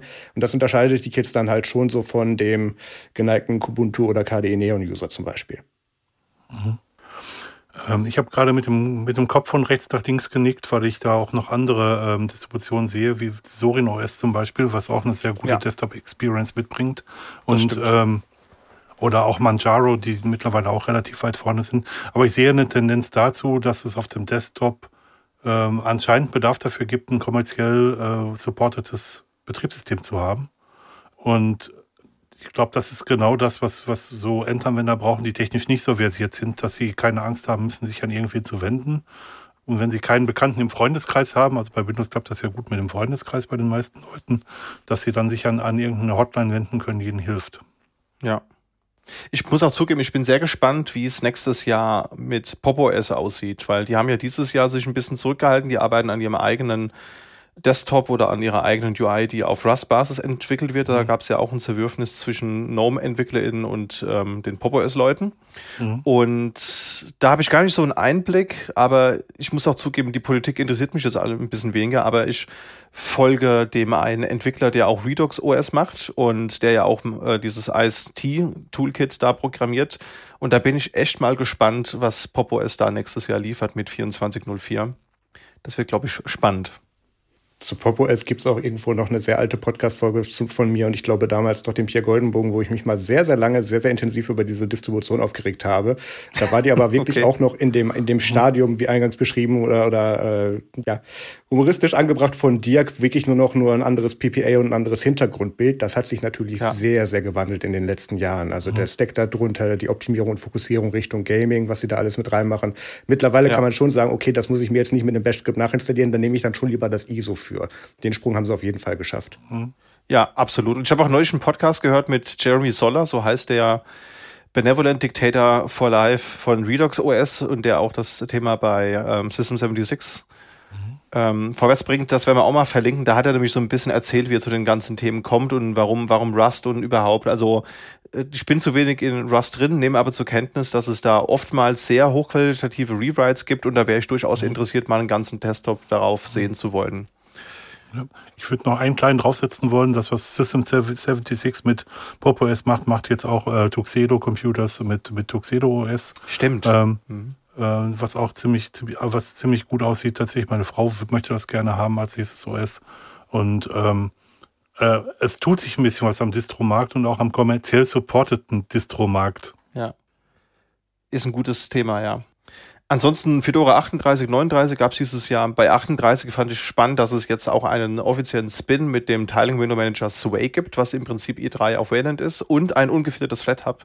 Das war immer so ein Painpoint, weil so ein, so ein paar Flatpak-Apps brauchte ich halt und die waren eben von Fedora kuratierten ähm, FlatHub Repository eben nicht drin. Und das konnte man dann eben wieder. Ansonsten, ja, waren das relativ unspektakuläre Releases und das meine ich jetzt nicht despektierlich. Also ich finde das eigentlich schön, wenn du Version Bumps bekommst, aber es gar nicht so spektakulär ist, was sich da unten drunter tut, weil es einfach für dich funktioniert. Bei Ubuntu gab es 23.04, da wurde ZFS als Option beim Installer entfernt, nur damit es in 23.10 wieder reinkommt. Das habe ich nicht ganz verstanden. Da weiß ich nicht, ob du Insights hast, Marius. Was, was äh, hat denn dazu geführt, dass wir für ein Release kein ZFS haben? Ich sehe schon, nach der Folge werde ich von Canonical nicht mehr zu Events eingeladen. ähm, die Geschichte, die da erzählt wird, ist äh, tatsächlich wieder ähnlich brisant wie die, die ich vorher schon erzählt habe. Ähm, es was wo erzählt wurde, ist, dass äh, ein hochrangiger Canonical-Mitarbeiter mal bei einem Engineering-Sprint in eine Session zum ZFS im Installer ähm, in den Raum kam und beschlossen hat, ähm, das Projekt, wo das Team jetzt irgendwie acht Monate schon bereits dran gearbeitet hat, das, das stampfen wir jetzt ein. Mhm. Und ähm, hat dann offensichtlich oder hoffentlich genug Gegenwind oder findige Mitarbeiter gefunden, die das dann wieder reingeschmuggelt haben in der nächsten Version. Das ist zumindest die Story, die sich erzählt wird. okay. ähm, was realistischer und ähm, auch nachweisbarer überliefert ist, dass äh, es ja mit ZFS einige rechtliche Probleme gab, wie sie das geschippt haben und dass sie da durchaus unterschiedliche Verständnisse von, von Lizenzierung und Gesetzestexten haben. Ähm, wie sie das eben, ob sie da jetzt ein Binary shippen oder es dann im Installer finde ich dann eben schnell aus den Quellen pullen und dann selber bauen und damit ist es dann ja okay oder so. Ähm, mhm. das, das ist ein Thema, ich glaube, da werden wir auch weiterhin noch so ein bisschen hin und her sehen. Das wird nie so ganz weggehen in der aktuellen Situation. Ich muss zugeben, ZFS auf Ubuntu ist für mich eigentlich ein USP für die Distro, weil ich kenne sehr viele Leute, die ZFS prinzipiell sehr, sehr spannend und sehr schön finden, mich eingeschlossen, die aber so ein bisschen Scheu davor haben, sich das selbst zu installieren. Also meine Einstellung dazu ist auch, ich hätte es schon gerne, dass ein Dateisystem, das ich einsetze, und das Dateisystem ist ja nun mal eine sehr kritische Komponente, äh, dass das halt eben auch von dem, vom Kern und von der Distri supported werden soll. Das heißt, solange Linus Torvalds und Co. das halt nicht im Kernel integrieren, würde ich es erstmal so nicht nutzen wollen, außer der Distributor sagt, hey, guck mal, das ist mit dabei, wir unterstützen das auch und wir geben dir Brief und Siegel drauf, dass das funktioniert. Und ich weiß auch, dass einige Leute eben ZFS auf Ubuntu einsetzen und da sehr happy mit waren. Deswegen habe ich es nicht ganz verstanden und finde es natürlich umso schöner, dass es jetzt wieder drin ist. ZFS ist für mich das ausgereifteste Dateisystem und der ausgereifteste Volume Manager. Hm? Ähm, Better, Butter, FS versucht das nachzubauen, ist aber lange nicht so gut. Also auch mal mein, auch ein kleiner Rent in die Richtung, auch wenn das äh, SUSE als Default-Filesystem und Volume Manager einsetzt. Aber ZFS ist schon drei, vier Stufen drüber, vorsichtig formuliert. Ja ich finde es auch so schade, dass sich da so wenig getan hat, weil im Endeffekt, wie du schon sagst, SUSE hat das relativ schnell und ähm, früh gepusht und Rettet hat das mal als als Beta in, in RHEL 7 drin, glaube ich, und hat es dann aber relativ früh verworfen und mhm. hat seitdem nichts mehr in der Richtung gemacht. Und das finde ich schade, weil ich finde, dass das Dateisystem durchaus Potenzial hat. Also ich würde das jetzt halt nicht unbedingt für, für RAID und so weiter oder als Volume Manager sehen. Ich würde das halt schon einfach als sophisticated Copy on Write Filesystem benutzen, aber wird halt mhm. trotzdem ein LVM drunter legen, wenn ich irgendwie äh, Volume Management oder noch ein MDADM RAID oder so drunter legen. Wollt ihr nicht mal eine Sonderfolge dazu machen? Ich würde mich als Gast anbieten. Sehr gerne. Ich nehme das mal mit auf die Liste auf, ähm, weil das würde ich gerne nochmal beleuchten. Und ich bin mal gespannt, nächstes Jahr soll ja auch Bcash FS kommen. Mhm. Ähm, da können wir bestimmt auch nochmal drüber sprechen. Das wird sicherlich ein interessantes Thema werden. Mhm. Cool. Last but not least, Asahi Linux Fedora Remix im August erstmals erschienen, ist jetzt so die neue Flaggschiff-Distribution auf Basis von Fedora. Das wäre halt eine, ähm, eine sehr, sehr spannende Sache, glaube ich, weil es gibt ja wirklich Leute, die gerne Linux auf dem Mac benutzen würden, aber die jetzt nicht unbedingt Bock haben auf irgendetwas, das Arch Linux basiert ist. Also nicht jeder, nicht jeder müssen unbedingt absolute Linux-Nerds werden. Manchmal will man auch einfach nur Linux als Werkzeug, als Mittel zum Zweck betrachten. Und wenn man da mit Fedora jetzt eine, eine neue Basis hat, wo das einfacher zu benutzen ist, finde ich das super. Ja, also ich habe es noch nicht ausprobiert. Ich habe hier kein Apple M M1-Gerät und habe aber im Kollegium ein, zwei Leute und ich glaube, da müssen wir auch noch mal reingehen und gucken, wie nutzbar das ist. Ja, mein Co-Host Peter nutzt das sehr, sehr glücklich, äh, auch den, den Fedora Remix, wenn ich es richtig weiß, und äh, ich glaube auf einem M1 MacBook Air. Und äh, erzählt mir da auch äh, jede oder jede Folge, was sich da jetzt gerade alles getan hat, auch gerade beim Hardware-Support.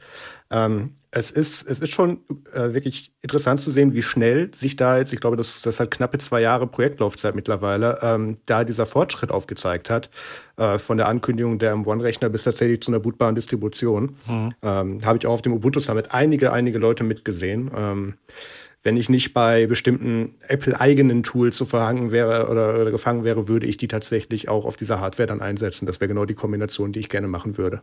Ja, ich sehe das auch ähnlich. Also ich bin der Meinung, dass die Hardware-Plattform eine sehr, sehr spannende ist. Also ich finde das gut, dass es da mal wieder was Neues gibt, weil die letzten zehn Jahre war halt immer x86. Ja, mal war Intel besser, mal war AMD besser. Dann hat sich Intel lange ausgeruht und ja, jetzt haben wir halt mal eine andere Plattform. Ich glaube, auch mit, mit Risk 5 werden wir definitiv auch nochmal ein spannendes Novum haben in den nächsten Jahren. Von daher ist doch schön. Und wenn irgendwann die Geräte nicht mehr mit macOS geupdatet oder benutzt werden können, dann können die halt nochmal fünf, sechs Jahre mit Linux weiterlaufen. Und das ist doch auch ein, ist doch auch eine tolle Sache, ist doch auch den Leuten mitgeholfen. Auf jeden Fall. Das nächste Thema in unserem Rückblick ist das Thema End of Life. Und ein Thema, was mir hier einfällt, und da sehe ich Dirk schon innerlich schmunzeln, der Itanium-Support wird im Linux-Kernel 6.7 eingestellt. Was macht das mit dir? Äh, nix. ich, ich, bin vielleicht äh, insgesamt einer der wenigen, die Itanium eingesetzt haben, allerdings unter HPUX, mhm. äh, HP Unix, High Prices Unix und ähm, den kannte ich noch nicht. ah. ähm, aber äh, ich, ich heule dem nicht hinterher, bin ich ganz ehrlich. Also es hat sich gute Technologie, die sich leider nie durchgesetzt hat. Ja. Wie sieht es bei dir aus, Marius? Hast du mal mit proprietärer Unix-Hardware zu tun gehabt? Da kam ich glücklicherweise drum herum. Das war so drei, vier Jahre vor meiner aktiven IT- und IT-Systemadministrationszeit. Ja, also ich habe das tatsächlich noch miterlebt. Ich bin jetzt ja auch, wie gesagt, gar nicht so lange in der, in der Branche mit meinen knapp 15 Jahren, aber mein erster Ausbildungsbetrieb, da haben wir tatsächlich auch HPUX-Kisten gehabt mit Per-Risk und dann auch mit Itanium. Und da lief ein ERP-System drauf und das haben wir dann, das war eins der ersten Projekte nach meiner Ausbildung, haben wir dann migriert auf, auf Linux. Und deswegen habe ich so eins, ja, etwas über, über ein Jahr als, als HPUX-Admin auch gearbeitet. Deswegen kenne ich das so ein bisschen und ich habe das auch im, auch im Homelab gehabt, weil ich die Dinge, die ich beruflich mache, auch sehr gerne im Homelab einsetze. Und dann hatte ich so einen Ethereum-Server zu Hause, auf dem lief dann HPUX, ne? aber mhm. eben auch OpenVMS, was ein sehr nischiges Betriebssystem ist, über das ich sehr, sehr gerne rede, aber das soll immer heute nicht Thema des, äh, des Podcasts sein. Ja, und auf jeden Fall, ja, wird das halt äh, eingestellt. Das ist auch schon seit 2021 verwaist. Und mhm. mit diesem Merge-Request werden 65.000 Zeilen Code entfernt, was natürlich die Wartung wieder vereinfacht. Weil, muss man ganz ehrlich sagen, so, so alte Techniken, die, wo es keinen großen Mehrwert mehr, mehr gibt, die noch mitzuschleppen, ist ja auch ein Aufwand, der monetär keinen Sinn macht, der ökonomisch keinen Sinn macht und das auch garantiert so keinen Spaß macht. Ja. Mich interessiert viel mehr zu erfahren, was deine Eltern zu der Stromrechnung gesagt haben, als du zu Hause Italium-System verwendet hast. Nun, ähm, das war ähm, nicht so ein spannendes, schönes Thema und das hat dann dazu geführt, dass der Server wirklich nur, wenn er gebraucht wird, eingeschaltet wird und da auch nur sehr kurz. Das war. Ja, auch lautstärkemäßig kein, äh, kein ja. so schönes Ding, ne, oder? Das ist furchtbar. Also ich hatte so eine RX 2600, so eine 2HE-Kiste. Mhm. Dann hatte ich noch eine, noch eine Sun Workstation und dann hatte ich noch so Sun Ultra äh, Server mit 750 Watt Netzteilen. Also das, das macht man wirklich nicht zum Spaß. Nein, ehrlich nicht, ja, gut. Wirklich nicht. Ich hatte mal so einen ganz alten ESXi-Host noch so im Wohnzimmer stehen, wo dann irgendwie mal ein E-Mail-Server drauf kam. Der wurde aber sehr schnell wegkonfiguriert. Der, der war nicht äh, gemeinschaftskompatibel. Ja, das, das glaube ich dir. Das ist halt echt wirklich so. Und Itanium ist jetzt auch wirklich, wie Dirk schon sagte, für HPUX noch relevant und OpenVMS, aber es gibt halt keine neue Hardware mehr. Also die letzte mhm. CPU-Generation, die ist 2017 vorgestellt worden und die hat auch nur marginale Veränderungen gegenüber der letzten Generation von 2014 oder 2013 gebracht. Mhm. Und ich glaube, die letzten Server bei HP, die sind vor einem Jahr oder so vom Band gerollt. Also das ist wirklich eine aussterbende Hardware-Gattung und da ist es natürlich auch sinnvoll, irgendwann alte Zöpfe abzuschneiden. Unbedingt, ja. Ja. Natürlich so ein bisschen sentimental wird man schon, weil HPX war mein erstes richtiges Unix in Anführungsstrichen und ich habe das recht gerne genutzt, aber der Hersteller hat es leider ja vermasselt oder ähm, ja mehr oder weniger nicht eingesehen, da vielleicht auf eine andere Plattform zu migrieren. Auf dem x86 wäre das sicherlich noch mal ein bisschen länger gegangen. Aber so ist es halt. Ne? Ja, aber wenn man denkt, dass Debian alt ist, der sollte mal HP Unix versuchen. Dann, oh ja. Ähm, da relativieren sich einige Ansichten ziemlich deutlich. Obwohl sie haben LVM hingekriegt, ne? Das muss ja. man schon als, als großes Plus sagen. Genau, das also, kam ja von, von, von denen eigentlich. Und was ich auch wirklich spannend fand, äh, ich habe zu dem Zeitpunkt, als ich das gemacht habe, schon ein bisschen Linux genutzt und dachte, ah ja, hier so VI und Config und Services kriege ich schon hin. Ja, und dann meinte der äh, Network Operator so, nein, Christian, das ist HPUX. Das ist eine 1020. Viel Spaß, da ist ein VI ohne Pfeiltasten-Support, das heißt HJKL genau. or Go Home. Hm. Und ja, ähm, System D findest du da auch nicht. Viel Spaß. Wie, VI ohne M am Ende, ja, genau. genau, richtig. ja. Was auch tatsächlich eine gute Überleitung ist zu einem, wie ich finde, sehr traurigen Thema, ja. denn ähm, Bram Molina ist dieses Jahr im August verstorben, der Autor und Benevolent Dictator for Life von Wim. Und mhm. das wollen wir hier natürlich auch nochmal thematisieren, denn das ist ein absolutes trauriges Thema und das ist wirklich sehr, sehr schade für die Open Source Szene und alle, die mit ihm zu tun hatten und natürlich auch für das Wim-Projekt, das sich jetzt natürlich neu orientieren muss. Ja, was soll ich sagen? Da hat das Projekt WIM zwei ganz große verloren in den letzten Jahren. Einmal Bram selber natürlich, der ähm, bei Google in Zürich gearbeitet hat, wobei man sich die Geschichte erzählt, dass er eigentlich dort nur ähm, war, um Platz warm zu halten und ansonsten sehr viel an seinen eigenen Projekten arbeiten durfte. Äh, und Sven Guckes, der äh, ein, zwei Jahre vorher gestorben ist, ja. der äh, auf, in, in der deutschen Community der, der WIM-Evangelist ist, wenn man so will, oder war zumindest ähm, ja, sehr, sehr, sehr traurig. Vor allem, was man relativ wenig häufig mitbekommt, ist, wenn, wenn Leute, die in der Technikszene sehr aktiv sind, wenn sie auch noch sehr, sehr stark sozial aktiv sind. Er hat sehr lange ein, ähm, ein Projekt in, ich meine, Uganda äh, unterstützt.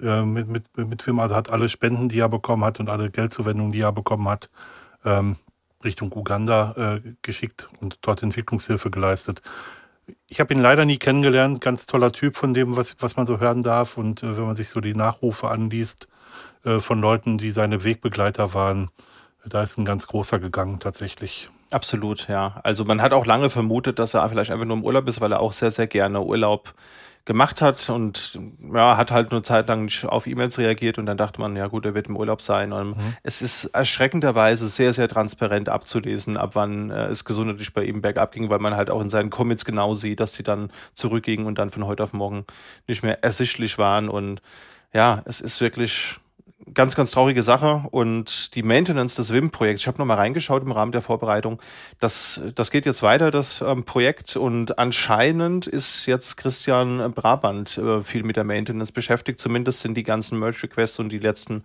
Commits, die da eingegangen sind, sind von ihm. Aber es gibt auch noch andere Leute, die daran weiterarbeiten. Also das Projekt wird auf jeden Fall weiterleben.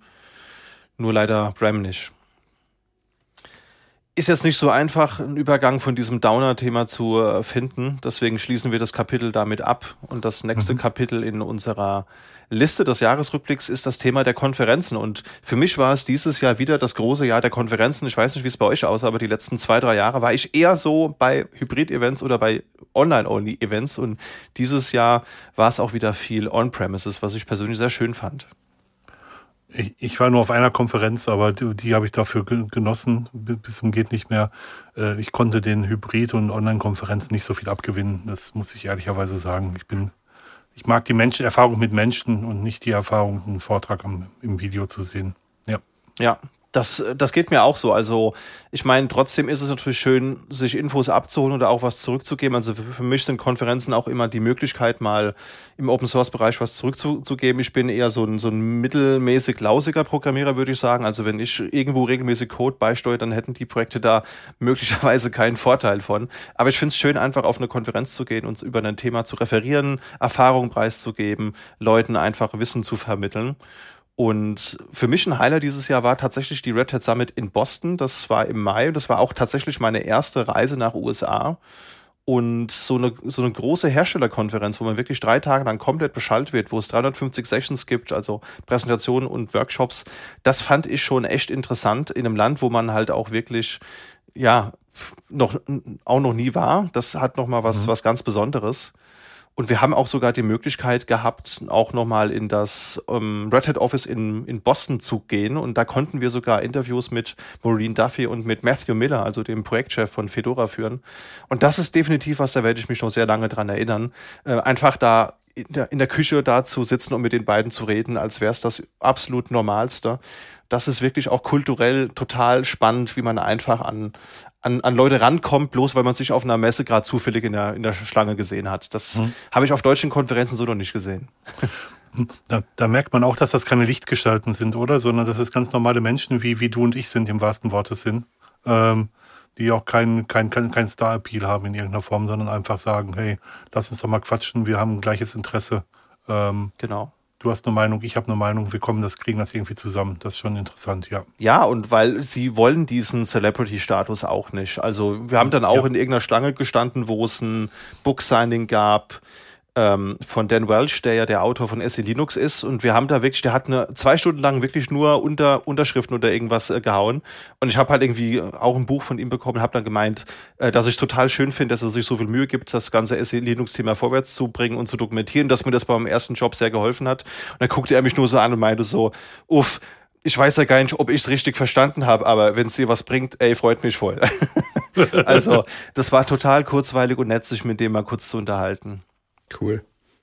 Genau, ansonsten inhaltlich, um das nochmal kurz abzuholen, wir haben natürlich da auch Sonderepisoden, die wir verlinkt haben zu dem Thema, aber ich fand spannend Event-Driven Ansible, weil äh, Ansible ja bisher eigentlich immer reaktiv war. Das heißt, wenn ich eine Änderung ausführen möchte, dann muss ich halt eben diese Änderung starten. Also ich führe ein Playbook aus und das konfiguriert mir dann Load Balance oder was auch immer der letzte USP von, von Solstack war ja bisher für mich immer, dass man sagte, dass Solstack halt eben auch selbstheilend sein kann. Das heißt, bevor jetzt so eine Platte von so einem Server vollläuft, kann der Server einen Hilferuf eben äh, lossenden und dann kann man automatisch eine Platte erweitern lassen. Das konnte Ansible nicht bisher. Das geht jetzt mit Event-Driven Ansible und haben wir auch einen kleinen Hackathon gemacht und ich habe auch eine erste Erweiterung dafür programmiert. Das ist interessant, für, bestimmt nicht für alle interessant, aber technisch trotzdem fand ich es interessant, das mal gesehen zu haben und auch selbst mal zu benutzen. Wäre das was für, für dich, Dirk? Du bist ja, glaube ich, auch viel mit Ansible unterwegs, ne? Ich war viel mit Ansible unterwegs, im Moment eher weniger. Ähm, das klingt so ein bisschen nach Ansible Pull, was es ja schon viel, viel länger gibt, wo man halt auch Änderungen von einem zentralen Repo, Repo ziehen kann und dann ausführen kann. Was wären denn Events, die Ansible treiben würden, dann was zu tun? Als Beispiel Webhooks oder äh, Webhooks gegen den Client oder wie, wie läuft das? Das kannst du machen, aber du kannst zum Beispiel auch sowas machen, du hast eine URL, wo deine wichtige Anwendung drauf läuft und da hast du so einen so Health-Check, der alle 10 Sekunden mhm. guckt, ob die Anwendung da ist und wenn die jetzt nicht da sein sollte, dann wird ein Playbook gestartet, was dann deinen Load Balancer rekonfiguriert und schnell VMs ausrollt ja. oder sowas. Ja, okay. Ja, ja auch cool. Mhm. Ja. Habe ich noch nichts mit zu tun gehabt, aber kann ich mir sehr gut in der Anwendung vorstellen. Ja. Ja, also ich denke, ähm, das ist natürlich auch immer so die Frage, wo hört man äh, auf zu automatisieren, wo fängt man an, mhm. weil die 100% Automatisierung, die gibt's halt nicht. Also niemand würde hergehen und würde für alle Operations-Themen den Automatismus bauen, weil dann bist du nur am Automatismen bauen.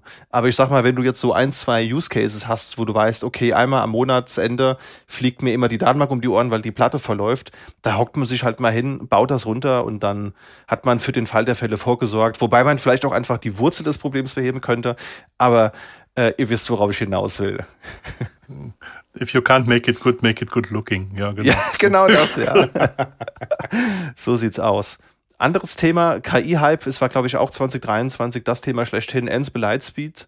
Äh, KI-Integration für Ansible, hast einen Assistenten quasi in deinem VS Code und schreibst einen Kommentar, schreib mir ein Playbook, das ein Apache installiert, dann läuft das für drei Sekunden, dann hast du da deine, deine Tasks beispielsweise. Mhm. Sieht nett aus, aber ich bin jetzt, ich will jetzt nicht sagen, dass ich KI-Kritiker oder, oder, oder Feind bin, aber für mich hat sich der Use Case persönlich noch nicht erschlossen. Ich mhm. verstehe aber, dass das andere Leute da draußen anders sehen mögen. Genau, so viel zur Red Hat Summit. Und du warst auf der Ubuntu Summit, Marius. Das ist auch gar nicht so lange her, ne? Das war doch gerade erst.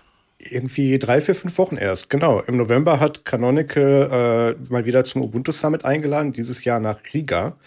Ähm, die Ubuntu Summits kann man so als Fortsetzung vom Ubuntu Developer Summit sehen. Das war so eine jährliche Veranstaltung vor ungefähr zehn Jahren, wo sich das gesamte Ubuntu bzw. Canonical Engineering Team getroffen hat. Und äh, da gab es dann, da wurden dann auch Leute aus der Community damals schon mit dazu eingeladen und Projektmaintainer aus der Community, äh, um einfach den Austausch da am Leben zu halten und so zum Netzwerken. Und das wurde irgendwann dann, ähm, aufgrund dessen, dass das doch relativ teuer ist, da irgendwie mal so ein paar, paar, tausend Leute um die Welt zu fliegen, jedes Mal wurde das dann online verlagert ins Ubuntu Online Summit. Mhm. Äh, das hat ein paar Jahre gehalten, kann man sich im Prinzip als, als äh, Generalprobe zu unserem Pandemie-Videokonferencing-Verhalten sehen. Ähm, wurde genauso abgehalten. Es gab da dann Livestreams zu und der Chat hat sich so ein bisschen mit beteiligt, ungefähr wie man heute Webinare wieder macht. Und dann wurde das mal eingestellt und dann wurde gesagt, okay, wir müssen wieder in den Meet Space. Und letztes Jahr hat das Canonical zum ersten Mal zurückgebracht oder das Ubuntu Summit zum ersten Mal so gemacht, muss man sagen. Und hat da dann eben in Prag auch wieder ein paar hundert Leute zu eingeflogen. Und dieses Jahr in Riga, ich habe gerade noch mal meine, meine äh, Canonical-Freunde gefragt, hatten sie über 855 Registrierungen, 500 davon in Person, die Canonical auch eingeflogen hat, äh, inklusive mir, soll ich dazu sagen. Ich war da auch auf Einladung von Canonical. Und ähm, Remote-Teilnahme war auch möglich. Und da haben sie eben aber nicht nur ihren ihren eigenen Ubuntu-Kosmos eingeladen, sondern auch wirklich IBM, Fedora, Red Hat, ähm, viele andere nahe Projekte, äh, auch große Firmen, die äh, zum Beispiel wie DreamWorks haben da dann Keynotes gehalten, die auch äh, Canonical-Produkte dort einsetzen in ihrem, in ihrem Business.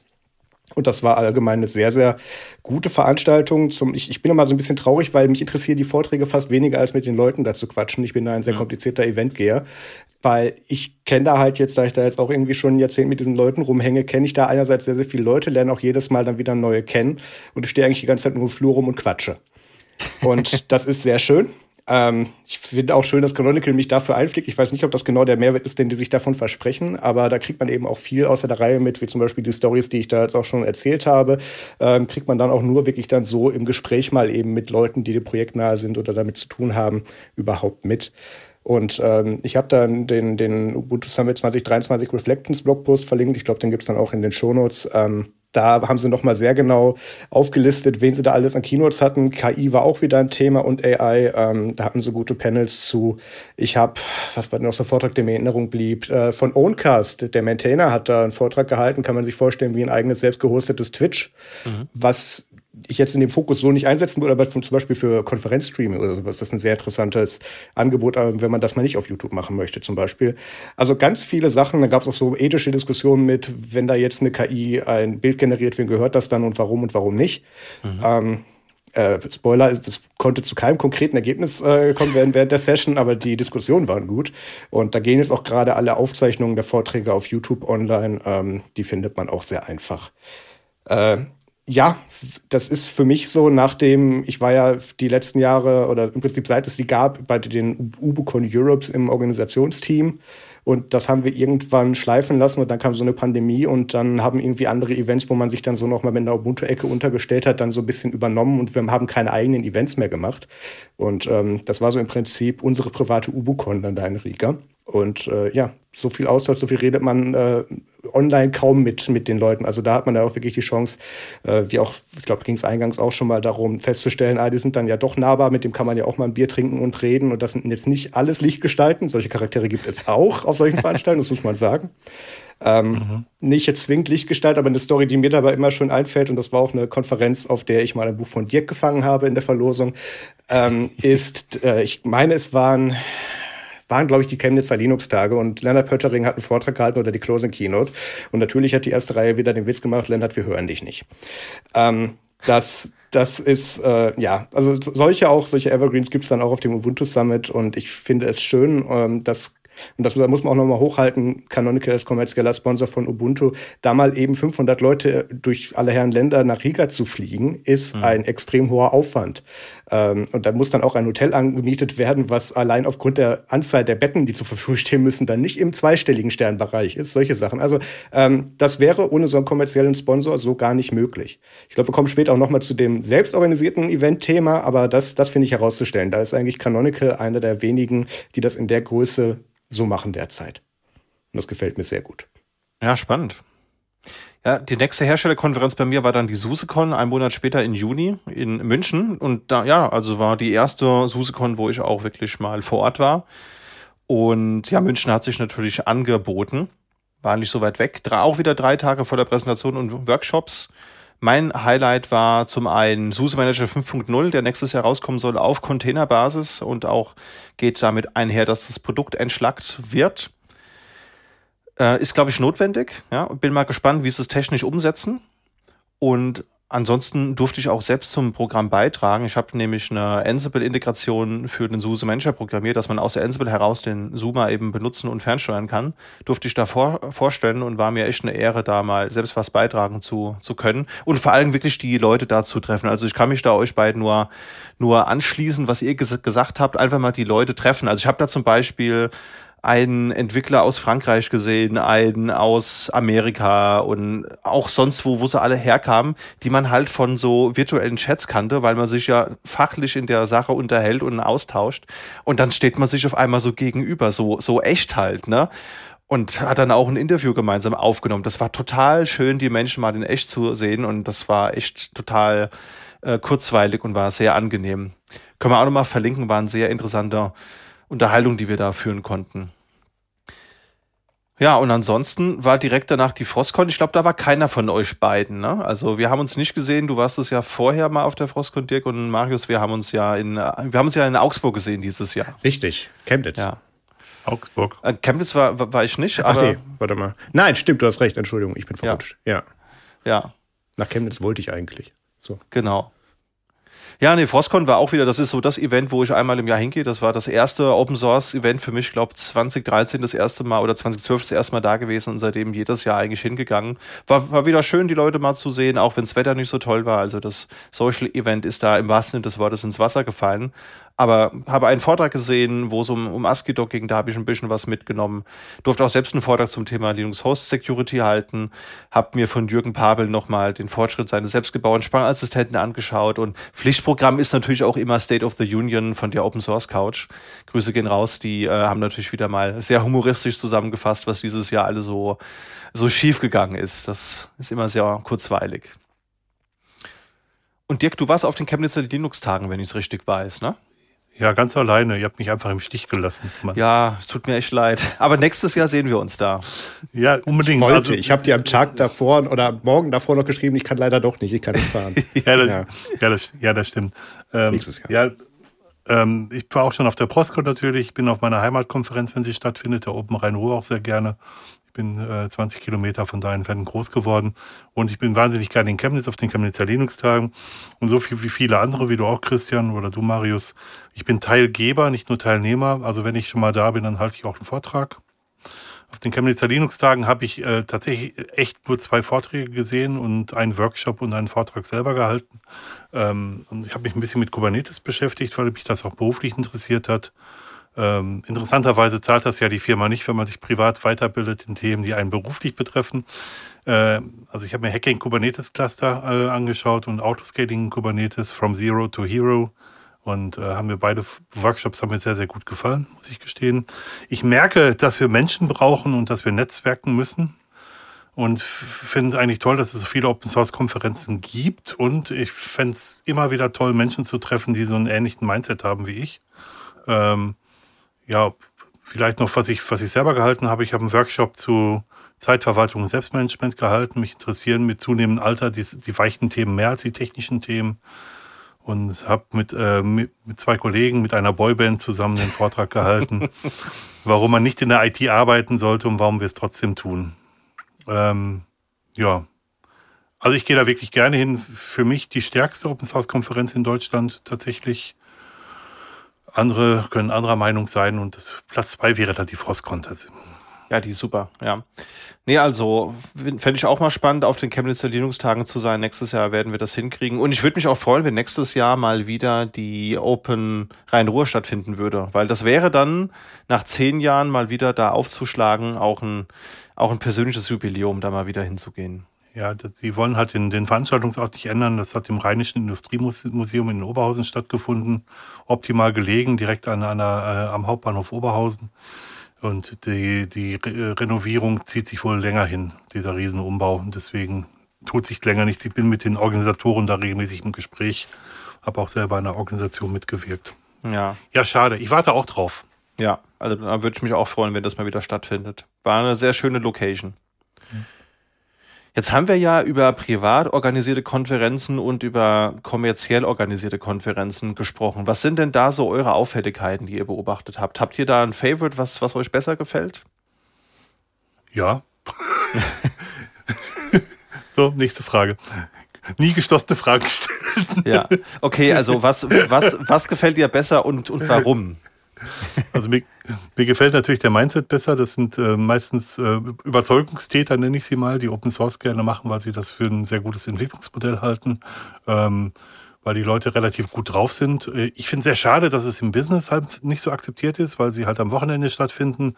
Hat man meist auch Schwierigkeiten in der Firma dafür Funding zu bekommen und äh, sei es in Form von Hotel oder, oder Fahrtkosten.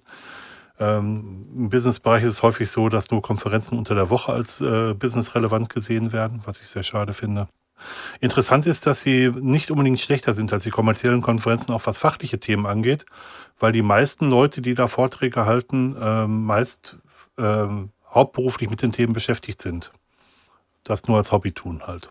Und dann über die Themen reden dürfen, äh, auf die sie Bock haben und nicht über die sie reden müssen, weil ihr Vorgesetzter das sagt. Das ist vielleicht auch nochmal, die, die Motivation ist eine andere.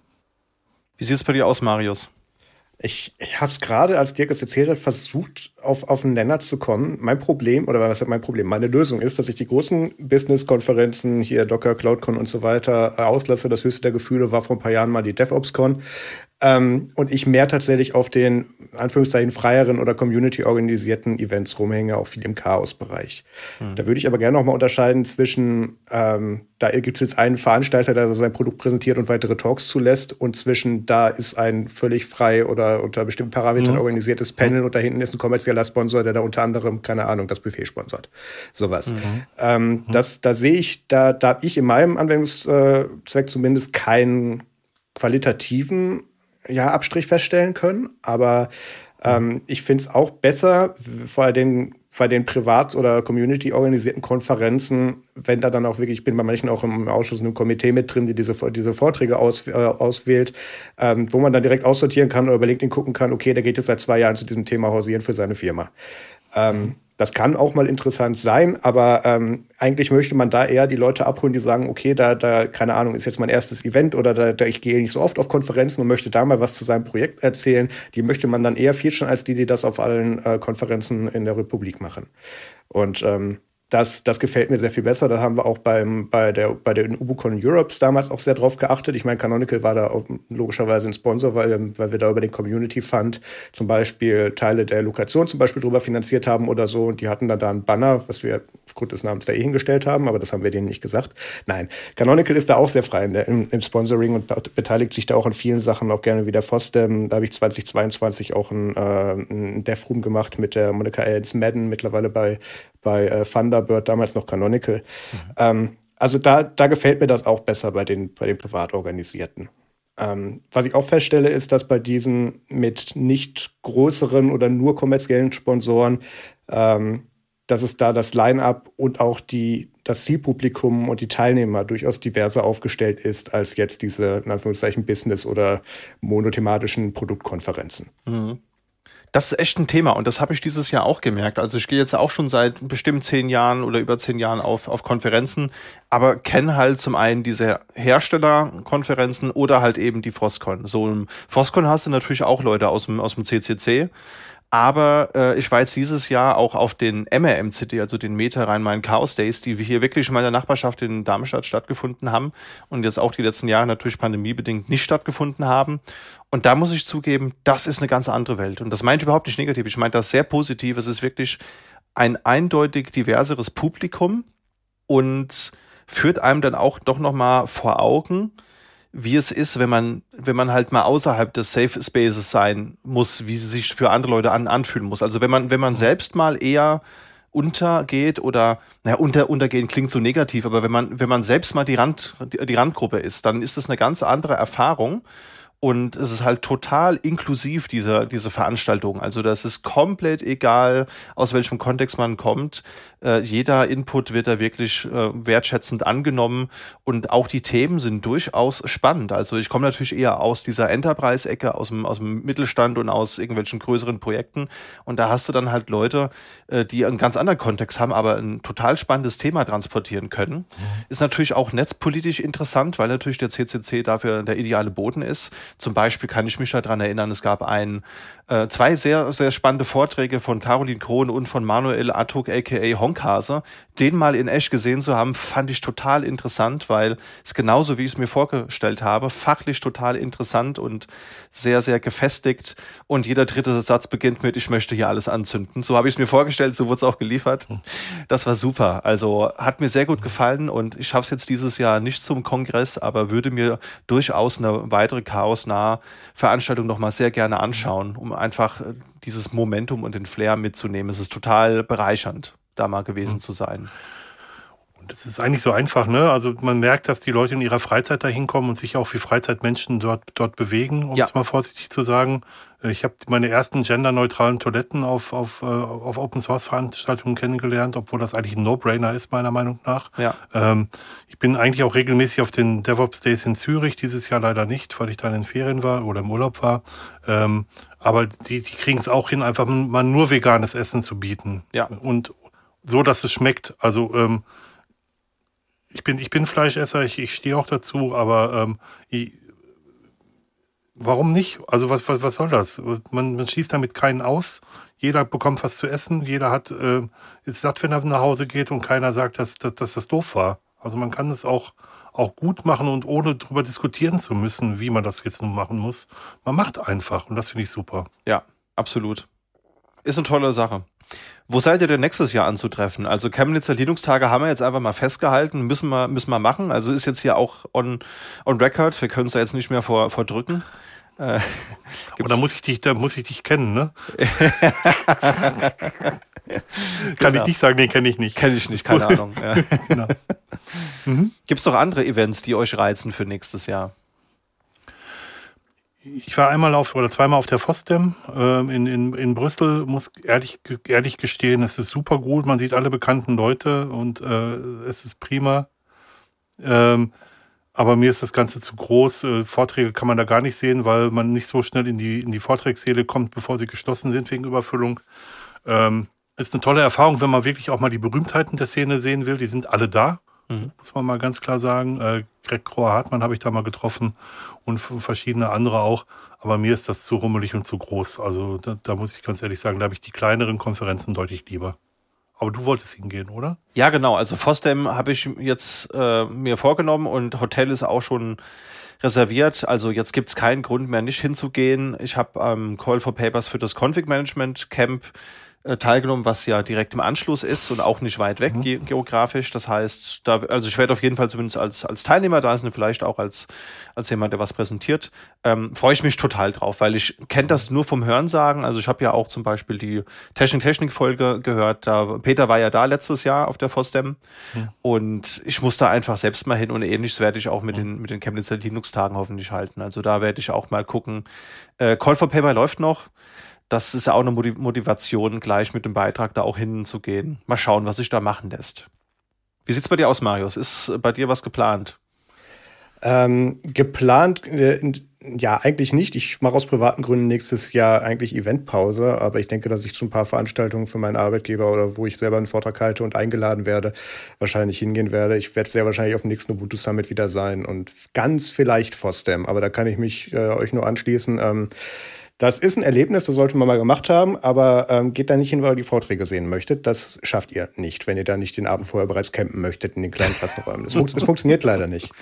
Ähm, ja, dann die üblichen Ansagen, Konferenzseuche. Zu der Zeit ist in Brüssel, äh, dadurch, dass da alle aus allen, aus allen Ländern reinkommen, nimmst du, du nimmst was mit auf dem Weg nach draußen, das muss man einfach so sagen, konferenzseuchenmäßig. Mhm. Und ähm, schlechtes Wetter hast du da meistens auch. Also ähm, guck mal, es gibt auch ganz Aber viele Off-Campus. Das stimmt, der Kaffee ist gut in der Cafeteria. Ähm, das war auch nicht immer so, das haben sie jetzt in den letzten fünf Jahren hingekriegt. Aber guck mal, dass du auch äh, vielleicht, wenn du da jetzt dann zum ersten Mal hingehst, vielleicht dich auch so auf äh, Off-Campus-Veranstaltungen, da gibt es ganz viele ähm, andere Sessions und Sachen, die da dann in der gleichen Woche stattfinden. Da kann man sich das Programm recht gut aufteilen. Ja, das würde ich auch so machen. Also ich gehe nie mit der Motivation zu einer Konferenz alle Talks zu, zu sehen. Die werden eh in aller Regel recorded. Äh, außer es gibt welche, die halt nicht aufgezeichnet werden, aus welchen Gründen auch immer, dann versuche ich die natürlich zu besuchen. Aber ich sehe es ähnlich wie ihr, die, die Menschen stehen da im Vordergrund, sich mit Leuten unterhalten, Leute mal sehen, mal Danke sagen für irgendwas, sich einfach mal austauschen oder auch einfach mal vielleicht ein Interview führen oder so. Das finde ich total inspirierend und auch interessant und das würde ich da auch dann versuchen persönliche FOSDEM-Anekdote ist, dass in den letzten Jahren mein FOSDEM-Programm eigentlich so aussah, ich fahre dahin, bin am Vorabend bei dem inoffiziellen Pre-Event im Café Delirium und äh, bis spät abends dann noch mit vielen Leuten unterwegs und führe tiefgründige Gespräche bei zu viel Alkohol und ähm, nüchtere dann im Vormittag des nächsten Tages, wo die Konferenz eigentlich anfängt, im Hotel aus, schaue dabei die Livestreams und fahre dann mittags wieder hin. Also das, äh, das ist auch eine Möglichkeit. Das muss man nicht so tun, aber das, das wird durchaus sogar gehandhabt von vielen. Ich habe das auch schon von anderen Leuten gehört, deswegen interessant, dass du das auch so erwähnst. Ja.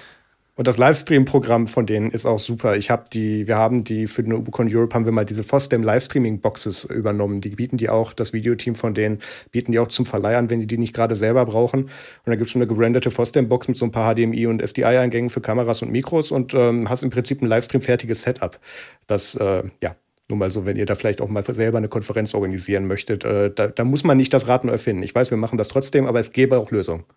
Ja.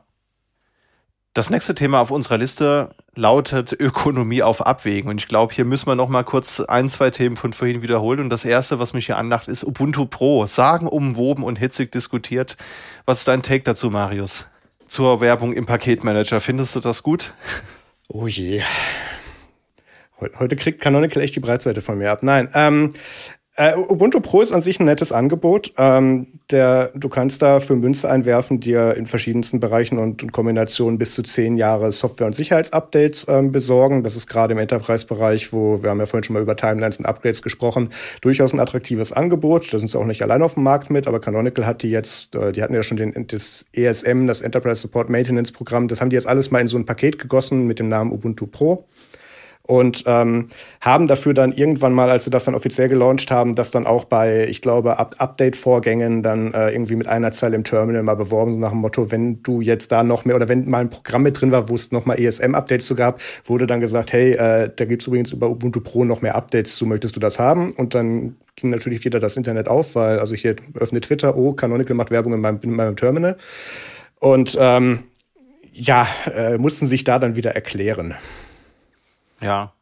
Ja, ist schwierig. Also ich finde natürlich zum einen dass das Programm als solches auch gut, weil, also ich persönlich würde jetzt kein Ubuntu zehn Jahre lang benutzen wollen. Ich würde aber auch keinen Red Hat zehn oder 13 Jahre lang fahren wollen. Ich verstehe aber, es gibt diesen Need. Wir, wir kennen das ja im, im Enterprise-Segment. Ist das einfach gefordert und es ist absolut folgerichtig, dass Ubuntu oder Canonical halt hergeht und sagt, naja, du kannst jetzt auch zehn Jahre lang einen Ubuntu benutzen, wenn du möchtest total sinnvoll. Auch verständlich, dass sie natürlich das in irgendeiner Art und Weise monetarisieren äh, wollen, Schrägstrich müssen. Aber die Frage ist natürlich, ob Werbung im Paketmanager da so sinnvoll ist, weil auf der Werbung tut's ja auch. Und ich meine, ich würde jetzt mal behaupten, die Leute, die im professionellen Umfeld Ubuntu einsetzen, die informieren sich doch vermutlich auch über Mailinglisten, über die Nachrichtenportale, über äh, YouTube, Podcasts, was auch immer. Also man, man ist ja in dem Thema dann schon, versucht man ja aktuell zu, zu bleiben. Und die hätten es ja dann darüber oder über die Webseite einfach mitbekommen. Ja? Ähm, da hast du recht. Allerdings, da muss ich jetzt, also hier kurz mein Marketinghut auf, weil aus dem Bereich komme ich eigentlich und den mache ich auch. Ähm, die, ich bringe mal die Analogie zu, zu App Store-Seiten. Ähm, ich war damals auch bei Snapcraft relativ aktiv und immer, wenn da Apps oben gefeatured wurden auf der Webseite, gab es einen, in den Statistiken einen nachweislichen Anstieg der Downloads bei solchen Sachen. Also mhm. wenn du es Leuten wirklich nochmal explizit vor die Nase setzt, bringt es was.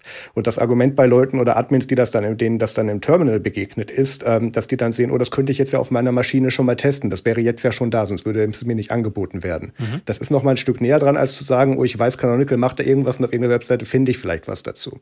Okay. Ob das jetzt so ein guter Move war, das wirklich allen Nutzern vor die Nase zu setzen im Terminal während eines Updates-Vorgangs, das ist eine andere Geschichte. Aber äh, ja, sie, sie haben halt wieder breit geschossen und ähm, da auch wirklich dann auch Leute gefunden, die das da, die sich dann damit beschäftigt haben, wenigstens. Ja, Ja, das stimmt. Was wir vielleicht noch mal einmal festhalten können, da gehen ja die Begrifflichkeiten oder die, die Kenntnisstände draußen ein bisschen auseinander. Vielleicht können wir kurz noch mal ähm, abklären, was ist Main, was ist Universe und was ist Multiverse und was, wo sind jetzt noch mal zusätzliche Security oder Feature Updates drin? Das kann ich schnell versuchen zu tun. Ähm, Main, Restricted, Universe und Multiverse sind im Prinzip die Aufteilungen der Ubuntu Repositories, aus denen Software bezogen werden kann. Main ist die offiziell supportete Software von Canonical oder eben auch mit Software, die offiziell vom Hauptmaintainer da reingepackt wird. Da landet dann unter den meisten Umständen, da landet das dann im Main Repository. Uh, Restricted ist Software, die es unter keiner freien oder Ubuntu-kompatiblen Lizenz in dem Beispiel oder auch Debian-kompatiblen Lizenz in dem Zusammenhang gibt. Universe ist von der Community maintained Sternchen. Ähm, da hängen dann manchmal auch die Upstream-Projekte äh, mit dran, aber das wird in erster Linie von Freiwilligen da rein paketiert. Das ist dann nicht automatisch drin, nur weil in dem Moment der Hauptmaintainer da eine Version released. Und ist auch nicht offiziell supported. Also da, da, das kann man da in Anführungszeichen nicht kaufen. Über die Einschränkungen bei Ubuntu Pro kommen wir gleich zu. Ähm, und da gibt es noch Multiverse. Ähm, da ist einfach ähm, kommerzielle Software drin, die nicht in, in allen Definitionen free ist. Mhm. Aha. Ja, und Ubuntu Pro bietet eben an, ähm, und da möchte ich auch äh, gerne noch für die Shownotes einen tollen Artikel äh, von Anfang dieses Jahres von Michael Koffler gerne verlinken, mhm. in dem er wirklich Ubuntu Pro sehr ausführlich erklärt hat, weil es da mittlerweile auch mit ihrem AWS und Cloud-Stack-Angebot Feinheiten und Unterschiede gibt. Aber jetzt hier auf den Desktop-Markt bezogen, ähm, kriegst du da eben bis zu zehn Jahren Updates aus den Paketquellen Main und Universe. Das ist interessant, weil Universe ja, wie gerade eigentlich erklärt, das Community-Angebot und die Community-Paketierungen sind. Und ähm, Michael hat da jetzt auch ein, paar Aufzählungen gemacht. Ich weiß nicht, ob die Zahlen so noch stimmen, aber zu, von Canonical zu erwarten, dass wenn man da eine Münze einwirft, da über 100.000 Pakete jetzt dann automatisch von denen maintained werden, ist eher abwegig. Ähm, da wird dann eher darauf geachtet, äh, gibt es da gerade bekannte Sicherheitsreports zu oder gibt es da eine Abhängigkeit? Ähm, ich meine, das können die ja alles tracken über, über ECI, ähm, die da drin steckt, die sicherheitsanfällig ist. Und da würden sie dann gucken, dass da auf dem schnellsten Weg ein Sicherheitsupdate reinfließt, entweder über die Maintainer selber oder in seltenen Fällen, wenn Software ist, die End of Life ist, aber da noch rumliegt und mal automatisch weitergebaut wurde, würden sie dann sogar unter bestimmten Umständen das forken und weiterführen, damit diese Software da gepusht werden kann. Ähm, ja, ist, ist auch wieder etwas kontrovers zu diskutieren, das Thema. Mhm. Ja. Äh, man muss ehrlicherweise, für, für wen das jetzt komisch vorkommt, dass Ubuntu nicht alle Pakete äh, updatet, der möchte auch bitte Richtung Rettet gucken. Auch da ist es so, dass die äh, nach, nach fünf Jahren auch nicht mehr alles aktualisiert wird, sondern dass äh, Teile da halt vom Update ausgeschlossen werden. Ähm, das ist durchaus üblich bei den Linux-Distributionen. Also von daher ist das mit, dem, ähm, mit den zehn Jahren Support ein bisschen Augenwischerei. Ähm, so, so ein Rettet-System benutzt man relativ lange, genauso wie ein Ubuntu-System wenn man will, aber meistens sichert man sich die aktuellen Versionen durch irgendwelche Fremdrepositories und äh, damit äh, ist es dann eigentlich auch kein echtes Rettet oder Ubuntu-System mehr. Ich, ich sage das mal so ketzerisch, weil äh, ich nehme ja ein OS, was ich kommerziell nutze, weil ich den Support vom Hersteller möchte und sobald ich da Versionsprobleme habe, die aus Fremdrepositories kommen, ist der Support vom Hersteller halt nicht mehr da. Also das ist so ein bisschen ja, zumindest cheesy. Sagen wir mal, es ist cheesy. Äh, und das machen alle Distributoren so.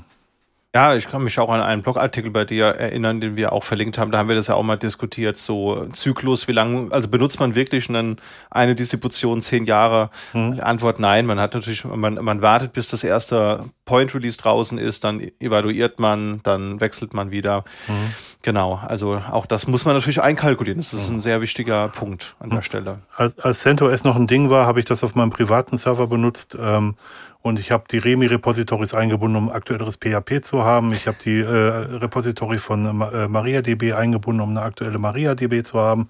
Ich habe die Docker. Community Repositories eingebunden, um aktuelles Docker zu haben. Also von daher, ja, also was hat das Basis-OS da noch? Das stimmt, so einfach ist, ist es nicht. Ja. Was man hier aber, glaube ich, nochmal festhalten muss, einmal der Vollständigkeit halber Ubuntu Pro äh, kostenlos für bis zu fünf Maschinen ja, mhm. also privat. Und wenn man ein Ubuntu Community Member ist, dann sogar 50. Das ist äh, ein nettes Angebot, kann man sich mal anschauen, wenn es im Homelab interessant ist. Da, da gibt es noch ein, zwei Sternchen zu. Ähm, wenn du das in der kostenlosen Variante mit einer begrenzten Stückzahl nutzt, dann kriegst du die Updates sogar früher. Das ist keine Nettigkeit von Canonical, sondern du machst dann das QA für die, weil das wird erst ein paar Tage oder Wochen später dann an die mhm. eigentlichen äh, Betriebskunden Banana da, oder, oder genau. Ja, so ein bisschen. ähm, ich ich meine, es ist ein ich finde es fast ein fairer Ansatz, weil ähm, andersrum würdest du diese Sachen halt gar nicht früher kriegen. Ja. Und ähm, dass man in weiß, oder auch gerade bei, jetzt mache ich das Rolling Release-Thema auf, ähm, wenn du eben schnell updatest und aktuell sein möchtest, bist du Beta-Tester. Ähm, ja. In den allermeisten Fällen. Das kommt halt noch dazu. Mhm. Ähm, da gibt es dann auch noch so die Problematik, ähm, was ist denn, wenn das irgendwie ein Sicherheitsupdate ist und das eigentlich für ganz viele Leute interessant wäre, aber das ist irgendwie ein paar Wochen vorher erstmal nur zahlenden Kunden zugänglich gemacht wird. Also werden da eigentlich Updates zurückgehalten. Und da gibt es verschiedene Antworten, je nachdem, wie viele Leute du fragst. Die Praxis ist so, dass da schon nochmal das Security-Team und auch das Foundations-Team sitzt und sagt, okay, was können, was ist jetzt so nischig, was wirklich nur unsere drei Enterprise-Kunden da überhaupt drin paketiert nutzen und ähm, was braucht und nutzt eigentlich die breite Masse davon und da machen sie Ermessungserscheinungen, Entscheidungen. Aber nichtsdestotrotz werden da technisch gesehen erstmal Updates zurückgehalten. Nächstes mhm. Sternchen, das ist immer noch trotzdem Open Source und du kannst dir die Paketquellen dazu und die ESM und ESR Updates dazu, nee, ESR ist Mozilla, ESM Updates ähm, und Ubuntu Pro Updates weiterhin in Repositories und im Quellcode klicken und könntest dir da deinen eigenen Release-Channel bauen. Mhm. Dann, dis, dann maintainst du aber wirklich, muss man so sagen, deine eigene Distro. Also ähm, das, das ist jetzt nicht alltagstauglich, aber ähm, Canonical versteckt es ja, in Anführungszeichen vor dir, sagen wir es mal so. Ja, super. Dann haben wir nächstes Jahr Quabuntu. Ich freue mich schon drauf. und ich habe damals Qubuntu mit Q am Anfang mal irgendwie 14 war da mal irgendwie gemacht nur für meinen Rechner, weil ich das cool fand. Und da war das dann auch nur ein anderes Wallpaper beim, beim ja. Light DM Manager. Also solche Sachen. Könnte gehen. Ja, Klassiker. Ja, schön. Nee, aber man kann sich trotzdem mal anschauen, wenn, wenn man in dem Canonical äh, Ökosystem unterwegs ist, bestimmt interessant, da mal reinzuschauen. Genau. Ich persönlich warte noch, weil ich, ich, ich prophezeie mal, nächstes Jahr, wenn es Ubuntu Pro gibt, gibt es Ubuntu Pro Max mit KI-Steuerung und da würde ich dann investieren, ja. Nein, hey. also genug der äh, billigen Häme. Ähm, Finde ich, wenn man im Ubuntu-System ähm, unterwegs ist, bestimmt eine spannende Sache. Ich nutze es auf meinen Server tatsächlich, weil ich bin offizieller Ubuntu-Member und habe ja. da auch, ähm, also gerade was Live-Patch und so betrifft, mal eben äh, nicht so gut maintained Systeme nicht neu starten zu müssen, ist manchmal eine ganz gute Idee. Ähm, dementsprechend, wenn man schon in der Situation ist, da bringt das dann auch was. Ja, absolut. Und es gibt es ja auch bei anderen Distributionen, was eine Überleitung ist äh, zu deinem nächsten Thema, Dirk. Ach, immer meine Themen. ja, wir, wir brauchen, brauchen das gar nicht so groß aufrollen, aber ähm, Red Hat hat ähm, die Anzahl der, der freien Developer-Subskriptionen äh, erweitert. Äh, eigentlich auch ein Stück weit als Antwort auf das äh, Dilemma, in dem sie sich geritten haben, mit, geritten haben mit dem Zurückhalten der, der, der Sources. Also früher war es so, dass man eine oder zwei, glaube ich, äh, Subscriptions für Developer bekommen hat als Privatperson. Mittlerweile bekommt man 16. Früher war das, glaube ich, sogar noch CPU limitiert. Das ist aber jetzt halb, gefährliches Halbwissen. Das müsste der Faktencheck vielleicht mal überprüfen.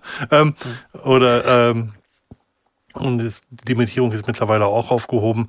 Und sie bieten halt generell Developer-Lizenzen äh, für Companies an, in, in glaube ich, äh, fünfstelliger Anzahl. Äh, ja. Bedingung ist, dass es rein für Development ist. Genau, ja. Also das, das Thema gibt's, haben wir uns auch angeschaut. Und ja, ist, ist prinzipiell eine nette Sache, aber wie du schon richtig gesagt hast, ist halt eben die Antwort darauf. Da gibt es übrigens auch genau spezifizierte Anforderungen, was eine Firma dafür legitimiert, diese Developer Subscription for Teams zu erhalten. Da haben wir einen Link in die Show Notes gepackt. Relativ komplex, aber äh, wenn das für euch interessant ist, liebe Zuhörer, kann man da mal nach, nachlesen.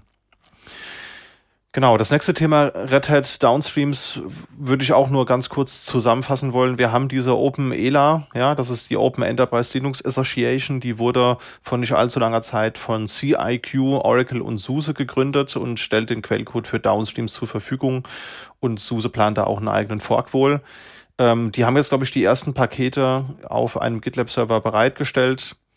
Das äh, gibt es, ja. Ich persönlich weiß noch nicht so ganz, wie ich das finden soll die, die Zusammenstellung der, der Partner ist ja doch recht unterschiedlich. Aber muss man einfach selbst mal gucken. Was aber noch ganz interessant ist, ist vielleicht, dass Alma Linux 9.3 ist jetzt auch vor kurzem erschienen, ist die erste Version ohne dieses Ziel der 1 zu 1 Bug-Kompatibilität.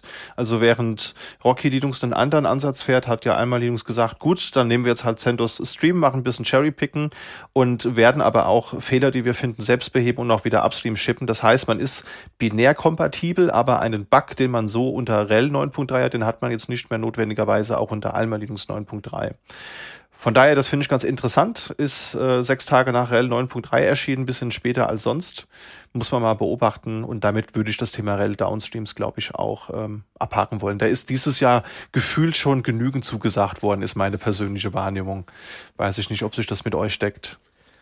Ja, wir haben auch genug dazu gepodcastet, glaube ich. ja. Ja, das stimmt. Genau, dann gab es zwei große Deals. Einmal Broadcom äh, kauft VMware für ja, schlappe 69 Milliarden und Cisco kauft Splunk für 28 Milliarden. Schnäppchen. Schnäppchen, ne? Ja, also man hat immer geungt, dass das eigentlich die Lizenzkosten sind, die Cisco an Splunk zahlen muss, dass das gar kein Kaufangebot war, weil ähm, eine Splunk-Lizenz äh, quasi Geld, eine Gelddruckmaschine ist letzten Endes. Ähm, genau.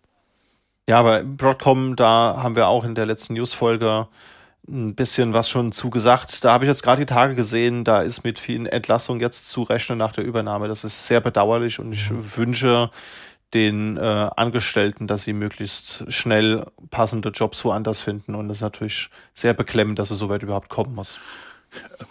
Layoffs in der IT, gerade bei amerikanischen äh, Companies, sind, glaube ich, auch nochmal ein eigenes Thema, was man mal, was mal eine Überprüfung wert wäre, ja. Ja. Das ist richtig. Dann haben wir die HashiCorp BSL. Da ging es darum, da wurden die Tools, also zum Beispiel ähm, Terraform wäre da zu nennen oder Vagrant auf die eigene Lizenz, die Business Source License geändert war vorher die Mozilla Public License. Das heißt jetzt, man darf das immer noch kopieren, anpassen und verteilen, aber nur solange man kein kommerzielles Konkurrenzangebot zu HashiCorp anbietet. Was natürlich so diesen ganzen Hosted-Ansatz oder diese ganzen SaaS-Angebote ähm, im Keim erstickt an der Stelle. Und dann gab es diesen Fork OpenTF, daraus wurde OpenTofu und das ist jetzt ein Projekt unterhalb der Linux Foundation. Und mhm. da habe ich mal reingeschaut, da ist die Roadmap öffentlich und es sind, glaube ich, 18 Developer, die an dem Projekt da mittlerweile sind. Das ist ja, wie gesagt, unterhalb der Linux Foundation. Und eine erste Version ist jetzt für Mitte Dezember angekündigt. Das heißt, wenn diese Folge rauskommt, gibt es vielleicht schon eine erste OpenTofu-Version. Und da mhm. bin ich doch mal sehr interessiert daran zu sehen, wohin die Reise da geht. Ja, also die, die, die Linux Foundation hat gleich irgendwie 19 äh, Developer draufgeworfen, so muss man es wirklich sagen, und zahlen die Fulltime ja. für fünf Jahre. Wahnsinn. Ein interessanter Kickoff, ja. Absolut. Äh, ich habe da halt noch den Spruch gehört, dass jemand äh, gesagt hat, Tofu has no taste, also Tofu ist geschmacklos. Und dann hat jemand anderes halt darauf geantwortet, geantwortet, Tofu ist taste agnostic, like Open Tofu ist cloud agnostic. Also sprich, äh, Genauso wenig wie Tofu Geschmack hat, ähm, ist Open Tofu auf irgendeine Infrastruktur limitiert. Ja. Ja, spannendes Thema. Also ich bin wirklich mal gespannt, wohin die Richtung geht, weil es sind ja vor allem die ganzen Provider und die Registries, wo man diese eben ja. eben findet. Das ist, glaube ich, ein Thema. Das muss man lizenzrechtlich nochmal beleuchten. Werden wir bestimmt nächstes Jahr nochmal drüber berichten. Dann kurz zusammengefasst, es gab auch wieder ein paar Jubiläen dieses Jahr. GNU ist 40 geworden, wir haben Debian, was 30 geworden ist, dem haben wir ja eine, ähm, eine Episode gewidmet. Slackware mit 30 Jahren, Curl mit 25, Google auch 25, Fedora 20 gerade im November, SE Linux 20. Und ähm, ich finde auch spannend, IRC ist 35 geworden mhm. und ich habe das noch bis vor kurzer Zeit benutzt und ich benutze es jetzt auch immer noch über eine Matrix Bridge und ist jetzt so eine, so eine Technik, wo ich nichts dagegen hätte, wenn wir die noch einsetzen würden heute statt RAM und CPU fressen da Collaboration Tools. Aber ich glaube, das ist eher so eine unpopular Opinion oder würdet ihr auch noch ISC nutzen wollen im Jahr 2023? Also Geburtsjahr 1990 ist der Cut-Off, sagst du. ähm, nee, ich bin da auch schon raus mit lange. Ich habe das in meiner Anfangszeit beim Ubuntu Community Team noch genutzt, aber das starb dann irgendwie drei, vier, fünf Sp Jahre später dann schon wieder aus. Ich bin dann doch froh über so ein paar mehr Features. Ich meine, ich nutze heute auch noch Matrix, was in, in der Form, wie ich es nutze, bevor ich da jetzt E-Mails kriege, vergleichbar ist mit dem Stack, den ich damit bei IRC genutzt habe, obwohl das mehr kann. Ähm, aber das, ja, ich, ich bin jetzt auch nicht Generation Discord, aber irgendwas dazwischen hätte ich dann schon gerne. Dirk. Ich habe ich hab sehr, sehr lange benutzt. Ich habe bis vor zwei Jahren auch noch einen Bouncer selber betrieben, äh, Solange, den kann man auch sehr gut selber benutzen. Ähm, muss aber gestehen, seit ich Matrix nutze, gucke ich nicht mehr zurück. Äh, es gibt verschiedene Matrix-Bridges in Richtung IRC, also man kann es auch darüber noch weiter nutzen. Ähm, ja, also ich bin mit Matrix als, als ähm, Open Source Chat-Lösung wirklich mehr als zufrieden und ähm, denke, das ist ein würdiger Nachfolger für das IRC. Für mich, für mich. Ja. Ich weiß nicht, ob ihr damals das Freenode-Drama beleuchtet habt, ja. aber ähm, da, da gab's, da war ja spätestens da der Abgang in, zu anderen Messengern von IRC. Damals ging der eigentlich, wurde damit quasi losgetreten für die Leute, die noch da waren. Ja, mhm. das muss man echt so sagen, ja. Ja. Genau, dann hatten wir noch Home Assistant mit zehn Jahre, da haben wir ja auch eine Sonderepisode zu veröffentlicht. Und ich, das ist Marius wichtig, glaube ich, Steam mit 20 Jahren, gefolgt von Proton mit 5 und Half-Life ist ja 25 geworden. Irre. Ja. Ähm, ich war überrascht, dass Proton tatsächlich schon fünf Jahre alt ist. Weil ich, ich erinnere mich noch, als, als, als wir das damals bei Ubuntu Fun mit Breaking News hatten, noch zu Ubuntu Fun Zeiten, so lange ist das her. Ähm, da war also einerseits kann man bei Steam sehr gut ablesen von einer, von einer Firma, die sowohl Hardware als auch Software macht, ähm, wie die ihre Produkte iterieren. Also von den ganz frühen Zeiten mit den Steam Machines, diesen konsolenartigen äh, Wohnzimmer-PCs, bis dann hin zum Steam Controller, dem Steam Link und was auch immer ich da noch alles im Regal von meiner, meiner Steam-Vitrine habe, Valve-Vitrine. ähm, da, das, das hat ja alles darauf hingearbeitet, auch mit dem, mit dem Einsatz von Proton, lange bevor das Steam Deck angekündigt wurde, da mal wirklich einen gestreamlinten Service zu haben, den man so hardware- und softwareseitig normalen Usern vor die Füße werfen kann, dass das funktioniert. Und ähm, selbst Steam ist ja, ich glaube, vor ich glaube 17 Jahren den ersten Release auf Linux haben sie dann ja auch gemacht. Also ja, das, die, diese Produktstrategie und diese Release-Strategie bewundere ich sehr, weil zu, gut, zumindest erzählen sie uns von den Sachen, die gescheitert sind, nicht so viel, wenn man die Steam Machines nicht dazu zählt. Aber da hat es echt einiges von auf den Markt geschafft und ist da auch immer noch. Ja, Absolut. Und ich finde, Steam Deck ist da ja auch so ein Paradebeispiel. Also gerade jetzt die neue OLED-Variante, die gerade angekündigt wurde, wirklich zu einem fairen, attraktiven Preis. Man muss sagen, Valve hat wirklich viel für den Linux-Desktop gemacht, weil Gaming ist einfach ein Thema und Gaming ist, ist Leuten wichtig und das funktioniert einfach. Ich habe auch seit Jahren den Gaming-Rechner, ähm, der läuft nur mit Linux und ich kann da aktuelle Titel mitspielen, ohne dass ich da größere Probleme habe. Vielleicht nicht am Release Day, ja, aber prinzipiell ist es nicht so, dass ich da so benachteiligt bin, wie ich es vielleicht vor 15 Jahren nochmal war. Und das muss man wirklich anerkennend mal äh, hier festhalten, dass da Valve wirklich sehr viel macht. Spannend dazu auch das Tooling außerhalb von Gaming hat auch nur mal so versehentlich, was sie da alles bereitstellen und gerade ziehen mussten, um über Proton an den Start zu kriegen, auch noch den Linux-Desktop um, um, vieles verbessert. Ja. Also da fielen so viele Vorteile auch für Nicht-Gamer bei ab. Also da kann man sich kaum drüber beschweren. Also man, man sagt das jetzt so flach auf Gaming, finde ich doof. So einfach kann man es leider nicht sehen. Also da, da hat Valve schon eine ganze, ganze Menge zu beigetragen. Definitiv. Ja, absolut. Wir kommen zum letzten Thema und zwar zu unseren persönlichen Highlights. Was war denn dein persönliches Highlight oder deine persönlichen Highlights, Marius? Ja, zum einen ist es mein Einsatz von ChatGPT und den möchte ich direkt erklären, bevor ich da E-Mails kriege. ähm, ich nutze den jetzt nicht so religiös mit, oh, das ist jetzt hier die magische Miesmuschel, die mir alle meine Fragen beantworten kann. Ich finde es immer noch äh, beängstigend, wenn Leute den tatsächlich als Suchmaschine verwenden.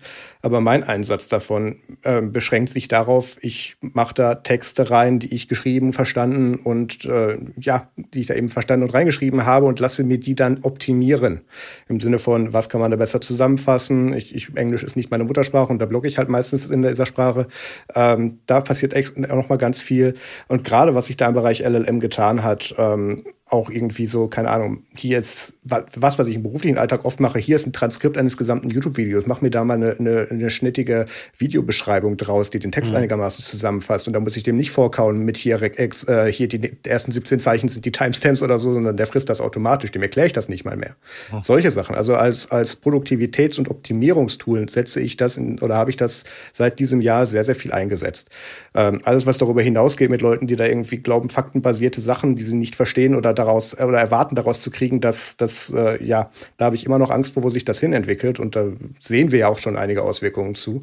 Aber mhm. als Optimierungswerkzeug ähm, diese LLMs, das äh, ja, das hat mein Output dieses Jahr extrem verstärkt. Mhm. Nutzt ihr das? Ja, ich würde es, würde es gerne noch erweitern wollen, das, was du gesagt hast. Äh, ChatGPT erlaubt auch vielen Leuten Teilhabe, äh, die halt nicht so stark sind in, in Sprache, die vielleicht auch nicht so stark sind, eigene Artikel zu schreiben. Ähm, genauso wie du es gerade beschrieben hast, um einen englischen Artikel zu, äh, englischen Artikel zu korrigieren, aber auch um, um Sachen zu übersetzen. Das ist halt ein Language Model, das darf man nicht vergessen. Und äh, es hilft sehr, dass, dass Leute beispielsweise auch mit Legasthenie eine Möglichkeit mhm. haben, ohne dass sie vorverurteilt werden, ähm, mit anderen Leuten auch schriftlich Kontakt aufzunehmen. Ähm, was bis jetzt nur mündlich möglich war zum Beispiel. Äh, man kann so Technologie einfach auch, auch, auch, wie ich finde, sinnvoll nutzen. Ich habe ein bisschen Angst davor, vor den ganzen Blogartikeln, die von ChatGPT geschrieben werden, dass das irgendwann selbstreferenziell ist, dass es äh, ChatGPT eigene Artikel referenziert, die in anderem Kontext von sich selber geschrieben wurde. Dann haben wir wahrscheinlich die, Passiert schon. die Maschine, die, äh, die eine Singularität aufmacht und uns alle auffrisst. Äh, aber äh, es ist wirklich ein Teilhabemedium geworden.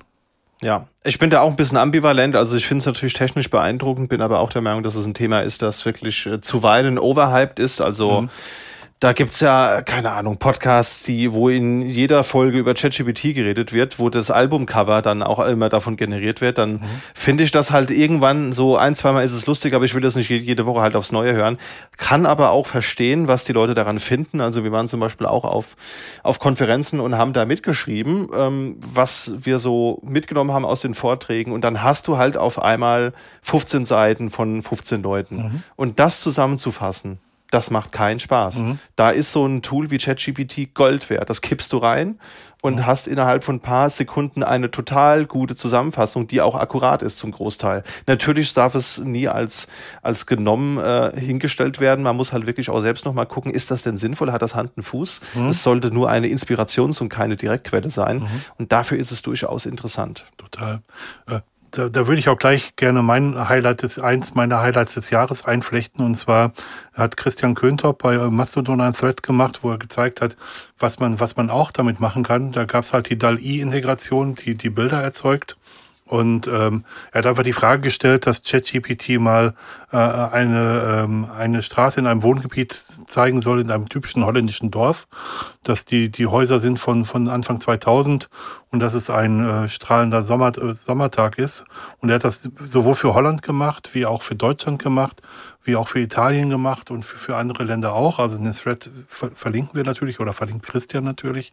Ähm, es ist ganz interessant zu sehen, äh, was da auch für Vorurteile natürlich mit befeuert werden. Also solche Sachen überhaupt mal äh, sich erstellen zu lassen, finde ich hochinteressant. Also die, diese Nutzung war für mich eins der Highlights äh, überhaupt von ChatGPT im letzten Jahr mhm. oder in diesem Jahr vielmehr. Hast du noch ein Highlight, Marius? Ein weiteres Highlight dieses Jahr war für mich, äh, um, um Dirks Punkt leicht vorzugreifen, ähm, The Rise of Madness of Elon Musk, ähm, der dazu beigetragen hat, dass selbst ich es dann mal Richtung Mastodon geschafft habe und zwar auch ernst zu nehmen, dass ich da nicht nur mitlese, sondern auch dediziert Content da auch reinkippe. Und ähm, irgendwann habe ich da dann aus Branding-Gründen gesagt, ah, ich, also ich war vorher auf chaos.social als Instanz und bin ja auch chaosnah, deswegen hat das alles gepasst. Aber ich dachte mir, ah, jetzt machst du das mal selber. Hörst du dauernd von, redest du dauernd von, machst du das auch mal. So, habe ich mir dann meinen mein Mastodon-Server aufgesetzt, festgestellt, oh, die Doku ist ziemlich out of date und funktioniert nicht, was die da auf ihrer Webseite schreiben. Dann klicke ich mir das jetzt als One-Click-App bei meinem Fall Linode damals und dachte, da wäre ich dann fertig mit. Ähm, dann musste ich mit denen noch eine Diskussion anfangen, wie die bitte ihre Boxes aufsetzen, damit die auch Updates überleben, damit da überhaupt Software geupdatet werden kann drin. Aber nachdem ich damit da durch war, haben die da jetzt auch tatsächlich eine One-Click-App, die aktuell gehalten ist und die man, die man administrieren kann. Und äh, nutze und administriere seitdem auch sehr gerne Mastodon. Ich, ich äh, äh administriere auch die ähm, äh, Instanz. Ähm, äh, Entschuldigung.de, nicht .com.